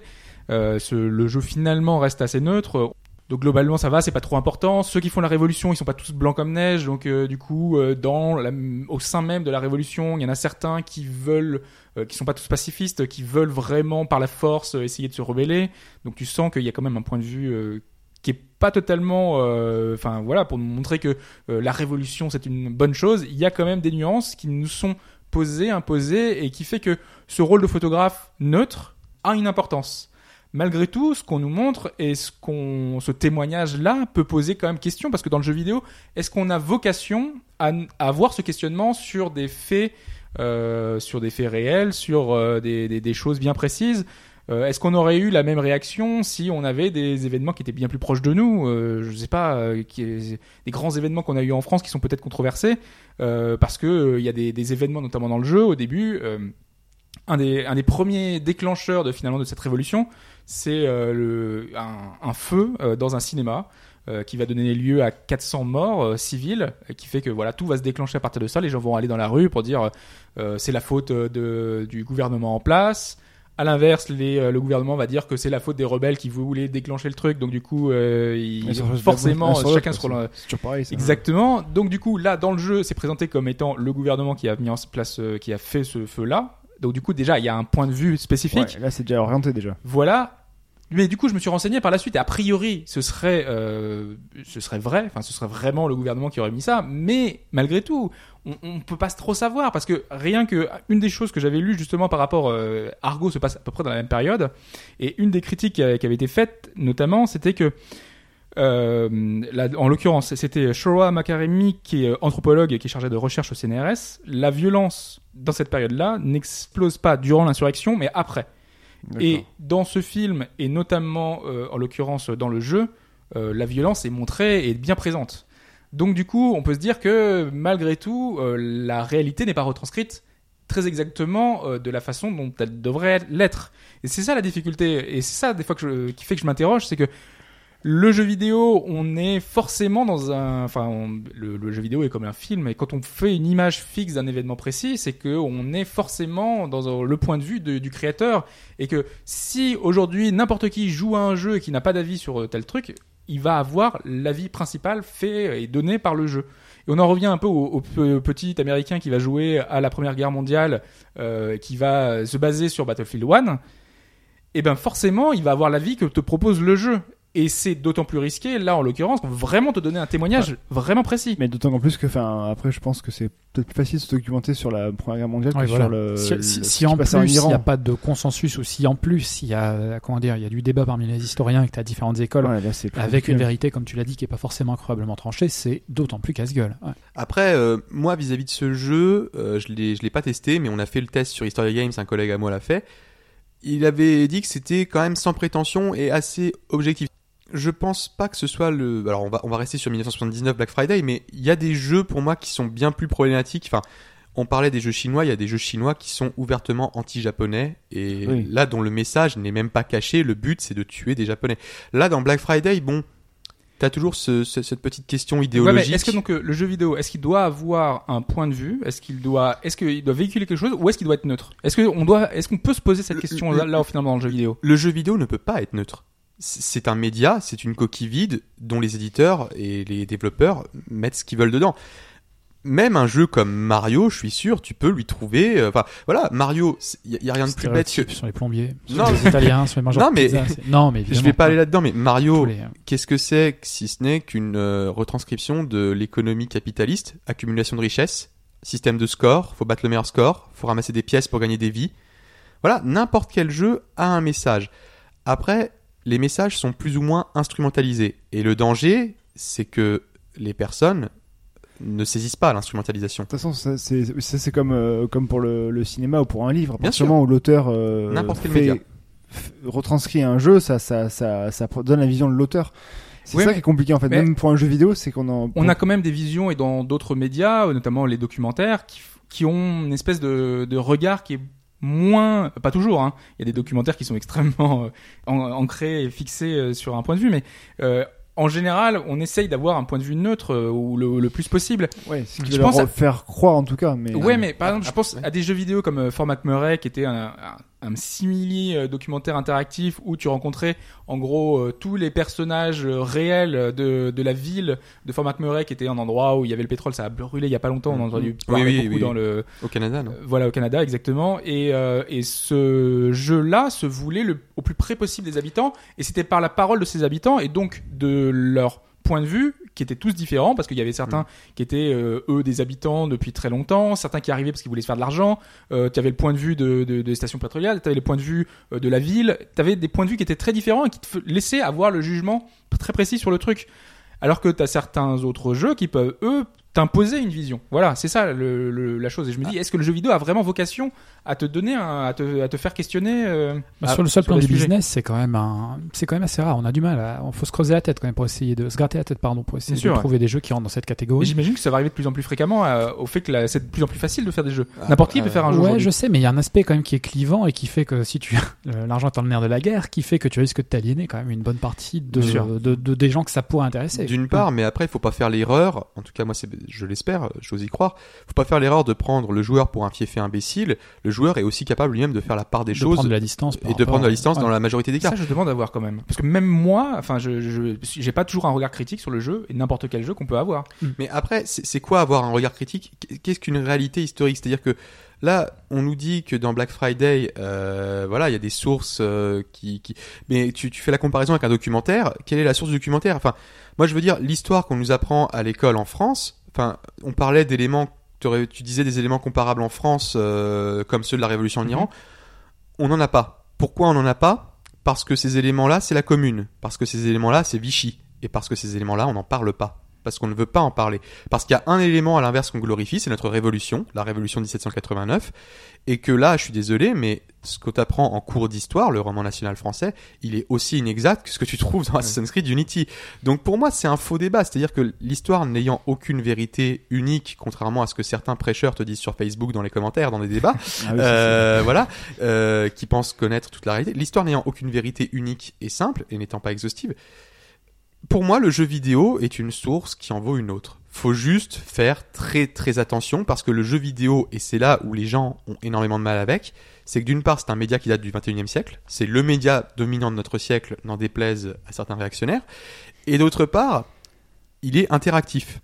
Et c'est l'interactivité qui est le nerf du problème, c'est-à-dire que tu lis un livre, t'es pas acteur. Tu joues à un jeu vidéo, là c'est toi qui prends tes photos en Iran. Et je pense que c'est là le problème que tu veux soulever, c'est-à-dire que même si t'es derrière ton écran, ça te met dans la peau de cette Bien personne et ça crée un lien que- que- que- qu'un qu'un support documentaire ou cinématographique n'a pas forcément. Parce que pour le coup, là, tu joues vraiment une personne qui est au cœur de les événements qui vont se bousculer, qui vont euh, blesser telle ou telle personne. Bien sûr. Et ton frère est embarqué là-dedans. Et donc, du coup, t'es émotionnellement impacté et tu prends parti pour la, pour la personne qui est visée, en tout cas dans le jeu. Outre le fait de dénoncer ou quoi, moi c'est plus le côté en fait euh, le jeu vidéo. Pour moi, il y, y a jeu dedans. Donc euh, est-ce que toi quand t'as fait ce jeu, t'as pris un plaisir ou enfin t'as Oui, oui, non, mais c'est parce que c'est c'est c'est un peu romancé, c'est basé sur une histoire réelle, mais il y a quand même une mise en scène qui fait que tu avances, tu progresses, euh, tu te balades un petit peu dans la ville, euh, tu en plus tu vois un petit peu le parce que le jeu, jeu il est intéressant en, en Mm. tant que tel. Hein, D'accord, voilà, c'est euh, c'est tu- quand même un jeu intéressant. C'est pas juste un prétexte à te raconter, ça passer un message. Il y a quand même autour. c'est quand même c'est quand même le but. Hein. On sent quand même Euh, que le ouais. message est la priorité. Voilà. Ils ont rattaché un gameplay sympa derrière et je pense, enfin moi franchement de ce que j'ai vu, le jeu a l'air très agréable à jouer. Oui, tout- ça reste du Telltale. Hein, tout- pour ça. pour Oui, non, oui, tous vois, les tous les jeux ont un message à diffuser plus ou moins fortement. Celui-là semble assez fort et assez évident. Parce que là, en plus, on a, on a des, des, des choses en plus. On va avoir des, des cassettes audio à écouter, des discours. Tout à fait, ouais. euh, et c'est c'est rapporté de telle façon où tu es très documenté. il tente de, de montrer une, une situation assez authentique sur l'époque. Mais moi, ce que j'avais retenu, c'est que ça se faisait surtout sans, sans prétention et que, bon, ils essayaient de rester aussi objectifs que possible, mais tu sens quand même qu'il y a, il y a quelques griefs qui sont pas passés. Mais c'est quoi. c'est là où c'est entre guillemets, enfin dangereux. Après, c'est un, un bien grand mot, mais c'est quand, comme tu disais, un livre tu lis, t'es pas forcément acteur. Un film tu regardes ou un reportage, t'es pas forcément acteur non plus.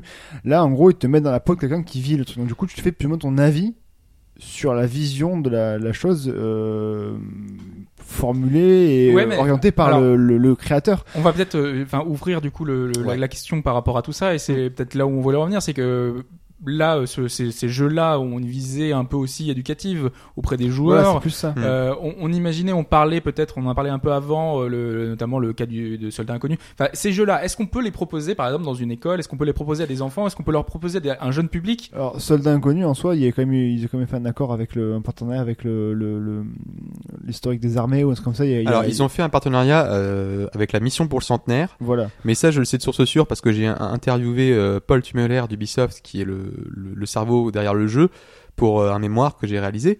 Et j'ai été surpris d'apprendre que l'État français n'a pas mis un rond, du moins pas directement, dans. Soldats Inconnus. Il y a la mission pour le centenaire qui s'est impliquée, qui est un organisme d'État. Mais à la base, Paul Tumeler m'a confirmé que, d'une part, c'était vraiment un jeu c'était un projet personnel qui lui tenait à cœur. Il avait envie de parler de la guerre différemment que derrière un fusil, parce que c'est différent de Ah tous les jeux de guerre classiques. Il avait envie d'apporter une vision allemande, qu'on a très peu, mais il m'a confié qu'il n'y avait pas forcément la vocation à le, à le, à le transmettre à l'école. D'accord, ok. Il n'y a pas de vocation éducative. Parce qu'il peut se prêter, enfin, honnêtement, Alors, quand tu le fais, il se Moi, la, la réponse semble évidente. Oui. Pour moi, oui, parce que je, je suis né en 93, donc moi, à l'école, en primaire, au, au collège, machin, au lycée, on me passait des extraits de films. C'était un peu la nouveauté, voilà, c'était moderne. On a mis la télé avec le magnétoscope sur les roulettes. Multimédia, Et, sur euh, PC multimédia. Voilà, avec même les lecteurs DVD sur mes dernières années euh, de, de lycée. Et voilà, et moi, mon prof d'histoire, je me souviens qu'il m'a montré euh, la scène du débarquement dans Il faut sauver le soldat Ryan pour me montrer, pour euh, voilà, Omaha Beach. Euh, après, le jeu vidéo, je pense, comme le cinéma était le média dominant du XXe siècle, a vocation à le remplacer, mais pas dans les mêmes proportions. Pourquoi? Parce que déjà, euh, c'est très compliqué vis-à-vis de l'éducation nationale de faire passer un jeu vidéo. Ensuite, il faut équiper les salles Mm. informatiques. Tu peux pas, voilà, Battlefield 1, ça sera jamais étudié en cours d'histoire, mais Heureusement. tu peux, tu, tu peux pas, la, la France n'a pas les moyens d'équiper euh, ses salles de cours de PS4. 30 ordi qui sont capables de faire tourner le Frostbite. ordi, ouais, ça. Voilà. Après, on peut imaginer une utilisation. euh, Enfin, le jeu vidéo est déjà utilisé dans les écoles, hein, à l'international, en France, mais c'est quelques initiatives locales de quelques profs. Il y a euh, sur le NES Blog, qui est un collectif français, il y a, euh, il y a la rubrique euh, Monsieur à quoi on joue, où c'est un prof qui fait des, des mais c'est- encore à l'échelle d'expérimentation. Mais dans ce cas-là, voilà, c'est vraiment des petits groupes. Et l'intérêt pour moi d'utiliser le jeu vidéo dans une école, que ce soit Soldat Inconnu ou un autre, Soldat Inconnu est très bien fait, mais il a ses écueils Mhm. aussi, comme tous les Oui, jeux bah, comme tous les jeux. C'est pour moi c'est c'est de jouer au jeu parce que ça intéresse les jeunes. Bon, voilà, quoi qu'on en dise, il y a de moins en moins de jeunes qui sont des non-joueurs, ce que j'appelle des non-joueurs absolus et qui ne jouent pas du tout. Mm. Même voilà, bon, si tout le monde n'a pas une connaissance égale face au jeu, les jeunes ils prennent de plus en plus vite ça en main, ils sont de plus en plus vite confrontés aux écrans. Moi, l'intérêt de ça, donc, je vais y revenir, c'est de faire la comparaison entre ce qu'il y a dans ton bouquin d'histoire Oui, voilà, et ce que ça. tu vois dans le jeu. C'est en parallèle, c'est pas Et de- prendre que le jeu vidéo voilà, pour. bien- euh, ah bah non, bien sûr que transmettre. Heureusement. Un jeu vidéo ne remplacera jamais un professeur. Non, voilà. Dieu soit loué, enfin Dieu soit loué ou qui, qui vous voulez soit loué euh, pour les non-croyants. Mais euh, mais bien sûr, mais la, la richesse naît de la comparaison. C'est dire dans Age of Empire, je comprends pas. Euh, je vois euh, William Wallace euh, qui a des mecs avec euh, des armes à feu, alors qu'en réalité euh, ils avaient des épées. Donc je comprends pas quelle est la différence. en plus. Voilà, euh, c'est- faire ce genre de comparaison, c'est dire ah bah je comprends pas pourquoi euh, les Go euh, ils sont euh, juste à côté de machin alors que c'était pas. Enfin, voilà, la comparaison permet de, de prendre conscience de, des écueils et remarquer les écueils dans les jeux, ça peut être très intéressant. Oui. Et en, plus, et en plus de la, de, de la comparaison, on a l'ESP, alors là je salue Pipo qui, on en a parlé il y a, il y a pas longtemps, euh, le fait qu'en neurosciences, euh, les enfants apprennent plus facilement lorsqu'il y a du mouvement, enfin Tout lorsqu'il y à a des fait. mouvements. Et donc le jeu vidéo, ce support ludique, est encore un moyen de mémoriser encore plus facilement. Donc euh, en plus de l'aspect euh, comparatif, on a cet aspect-là qui est très important. Mais du coup, c'est là, c'est- est-ce qu'il faut euh, développer des jeux uniquement pour l'école? Il faudrait des serious games Alors, euh, dédiés au ça. programme Le- scolaire. C'est ça, ouais, mais Le, ser- le serious game, ça ne marche pas. Pas- je, je, pense, je suis, je fais partie de ceux qui pensent que ça ne marche pas. Un jeu Je vidéo suis en train de tester, je comprends. Enfin, dans je- jeu, dans, dans, C'est pas. dans jeu vidéo, il y a jeu. Les serious games ont eu leur âge d'or, hein, mais c'était a très longtemps. Dans, dans jeu vidéo, il y a jeu. Et la, la démarche doit être de faire apprendre des choses en s'amusant et pas l'inverse.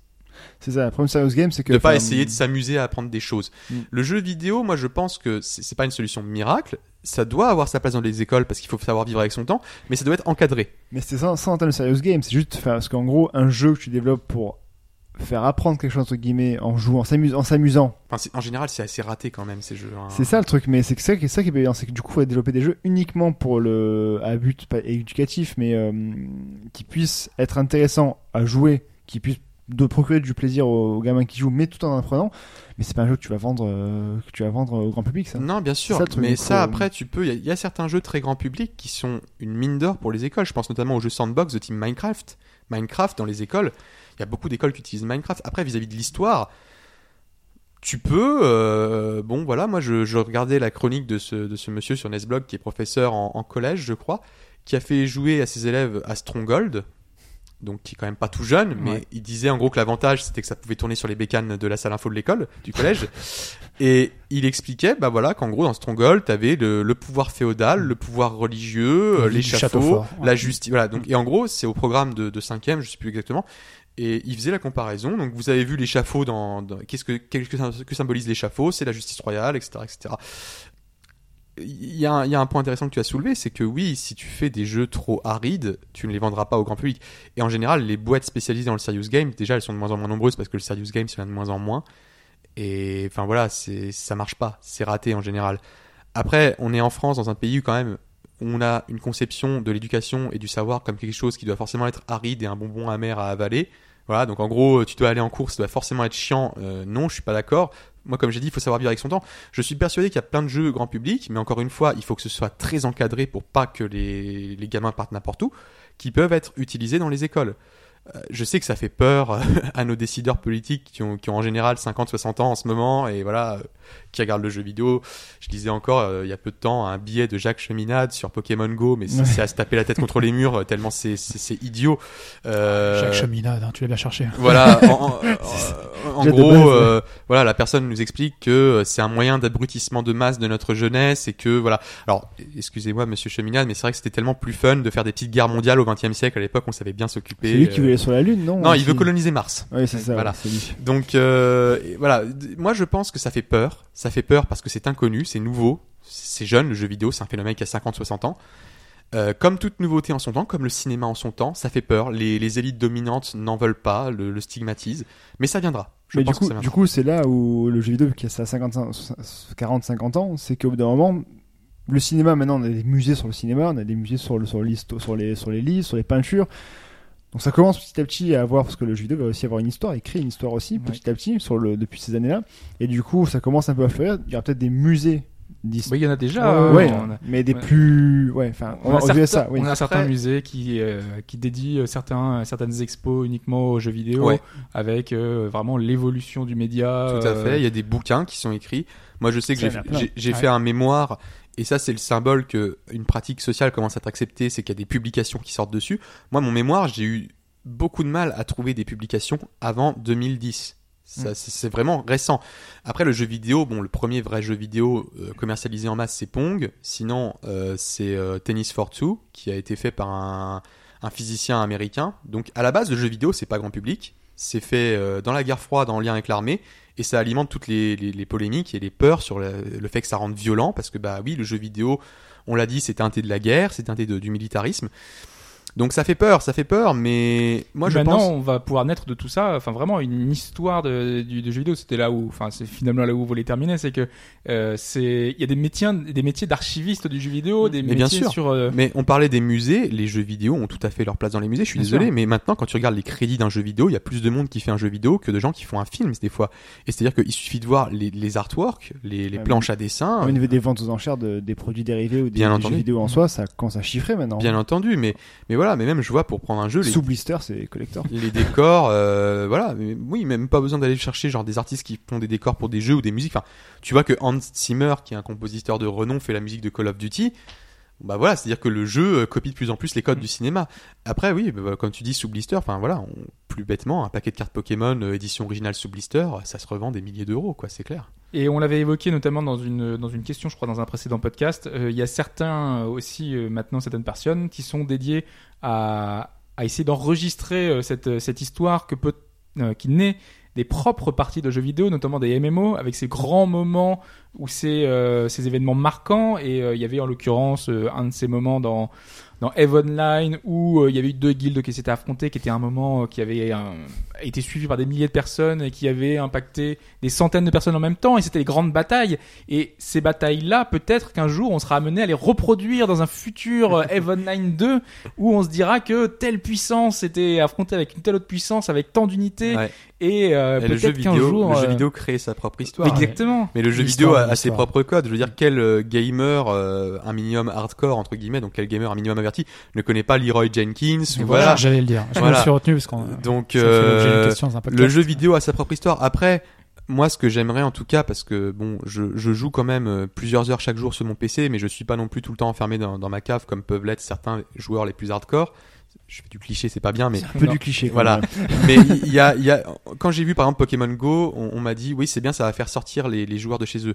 Je suis pas convaincu parce que les plus hardcore gamers ne sont pas trop forcément intéressés par Pokémon Go, ceux qui passent 15 heures par journée sur le leur public ordi. est tellement large qu'on peut pas Voilà, réduire à quoi que ce soit de ouais, toute façon. difficile. Il y en aura forcément, Bref. et il y en aura d'autres Mais non. tout ça pour dire que j'espère surtout que cette histoire de jeux vidéo ne va pas rester un truc de niche et sectaire et que ça Ah va non, un ouais. peu parler à tout le monde. J'espère qu'un jour on dira que, bah, je sais pas moi, le Evo 2004, Daigo, euh, Ken contre Chun-Li, voilà. Enfin, j'espère qu'un jour là il y aura, il y aura ça dans le. Peut-être qu'un jour, euh, tu tu arriveras à l'entretien d'embauche, euh, tu sortiras de la salle embauché et ton patron fera GG well play, tu vois. Ouais, mais- voilà, et voilà, non mais c'est, c'est en gros il y a des moments marquants. Moi, tu parlais d'Eve Online, c'est vrai qu'il y a des moments marquants qui font que, que ça restera gravé dans, dans, dans l'histoire. Et c'est même plus par des, euh, par des jeux, mais c'est par des actes qui ont été faits dans les jeux vidéo. Mm. Et c'est ça qui est. Ce qui- sont nos élus euh, dans les hémicycles, ils jouent aux jeux vidéo aussi maintenant, donc euh, Mais bien Ouais. sûr. ça, ça va venir petit à Les petit. joueurs Ruzzle et compagnie. c'est Voilà, ça c'est ça. comme, comme je l'ai dit, le nombre de, de ce que j'appelle les non-joueurs absolus, donc c'est-à-dire les mecs et enfin les gens qui moins, ne ouais. jouent à rien du tout, il y en a de moins en moins. Même ma mère, qui est pourtant dans son, enfin, selon elle, très hostile aux jeux vidéo, elle fait une partie de solitaire sur son téléphone de temps en temps. C'est pas un jeu. C'est un jeu Ah, vidéo. bah oui, bah oui. Mais voilà, après, euh, déjà parler de jeux vidéo n'a de moins en moins de sens. Ça revient à parler de cinéma. Il y a tellement de, de sous-sections, il y a Ouais, tellement de voilà. de- C'est devenu tellement riche, il y, a un, il y a un public qui est tellement éclaté, il y a des genres qui sont tellement éclatés que de parler de jeux vidéo, c'est faire de la généralité maintenant. C'est ça que, qui, est, qui, qui- qui est, qui est positif pour moi, parce que ça veut dire que la- le phénomène s'est développé. Exactement. Voilà. Je pense qu'on a terminé Ouais. là-dessus. hein, sur, ça, du sur le sujet plus vaste. non, mais c'est vrai que C'est une belle ouverture. hein. c'est c'est une belle ouverture à Voilà, tout ça. que C'est que le, peux- le- le jeu vidéo, il y a une histoire, il y a, il y a- il y a énormément de choses et que euh, En fait, en jouant l'histoire, ça crée lui-même sa propre histoire en fait. Voilà. Et un il va- le jeu vidéo va te raconter sa propre histoire au travers Tu de peux ça. conclure là-dessus. hein, C'est- La, c'est bou- la boucle, c'est la boucle, ouais, métaphysique. bouclée, quoi. Ça va être euh, voilà. Donc euh, à ce niveau-là, euh, le- on a vu au travers donc de l'histoire du, du de l'histoire réelle de notre monde dans le jeu vidéo, ben que au final, euh, il y a pas mal de d'aspects, de possibilités de d'avoir de l'histoire dans notre jeu vidéo. On peut se documenter. c'était chargé. Hein, on a vu vraiment beaucoup de voilà. genres, beaucoup de jeux. On n'a pas euh, tout non plus, Ah non, encore. loin de là. hein. Donc Ah, c'est à vous aussi de, de compléter. euh, Moi, en j'avais mis dans temps. mes notes à l'époque, euh, le, par exemple, j'avais découvert les Templiers euh, à l'époque quand il y avait les Chevaliers de Baphomet, tout ça. Ouais, Ouais, ouais, Et j'avais adoré. Et du coup, je me suis renseigné. Mais ce genre de choses, je pense que tous les joueurs ont en, idée, en, tête, les Illuminati, tout ça. Mais ça vient du jeu vidéo. Enfin, ça Après, vient j'ai pas que du jeu vidéo, J'ai aussi envie de vous dire que malheureusement, ça joue aussi sur la, le curiosité de chacun aussi. Hein, Hmm. donc c'est pas parce que tu joues aux jeux vidéo que tu vas forcément être plus curieux. que. Donc voilà, ça Bien aussi. sûr, bien sûr. Donc il y a aussi la- le, le propre de chacun, mais c'est vrai que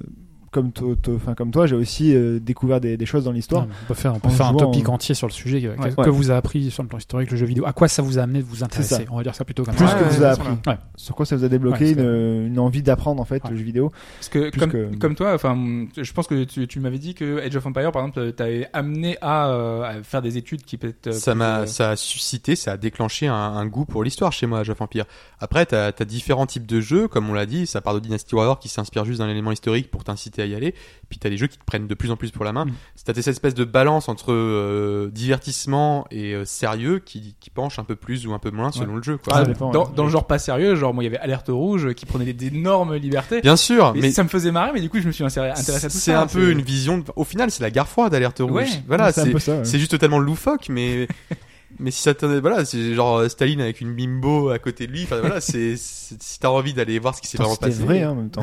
On sait pas. hein. On sait pas ce qui se passait au Kremlin à l'époque. Euh, voilà, vrai. tout ce qui passe dans le Kremlin reste dans le Kremlin. Donc, euh, tout ça pour dire que voilà, l'histoire dans le jeu vidéo, ça existe, ça a beaucoup de points positifs aussi, ça n'a pas que du négatif, et que le jeu vidéo peut être une porte d'entrée à, à apprendre l'histoire et à s'intéresser à d'autres choses que le jeu vidéo, à d'autres médias, se documenter autant au niveau des reportages, des livres, des, des films, et donc euh, être parmi tous ces médias une porte d'entrée à, à, vous- à vous documenter sur, euh, sur telle ou telle période de l'histoire de notre monde. C'est Voilà. très important l'histoire, mine de rien. Ah oui.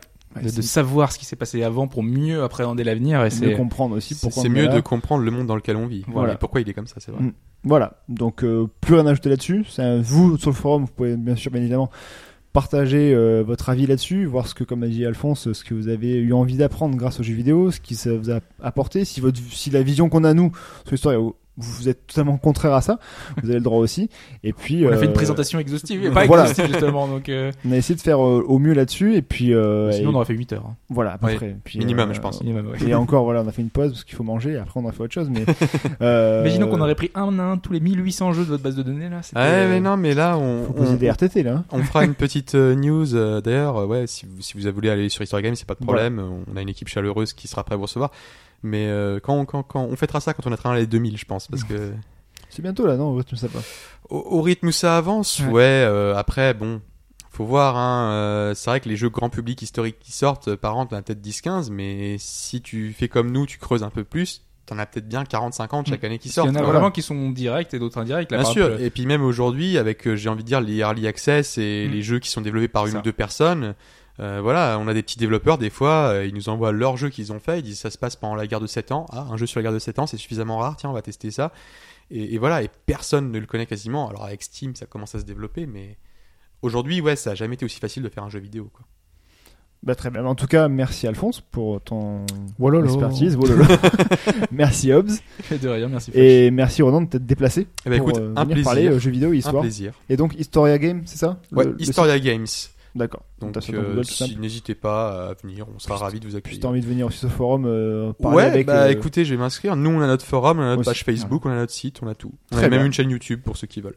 Voilà, bah, c'est parfait. En tout cas, euh, merci à vous tous et puis merci à vous d'avoir écouté. Euh, J'espère que ça a pas été trop long, trop compliqué non plus. mais en tout cas, Il c'était. y a eu des euh, petits, des petits imprévus. Ouais, il y a eu un peu des perceuses, mais euh, ça va. On se retrouve du coup sur euh, le forum, sur Facebook aussi au bagageote.fr et sur Twitter comme d'habitude et surtout la semaine prochaine pour de l'actu. Ciao tout le monde. Salut. Salut.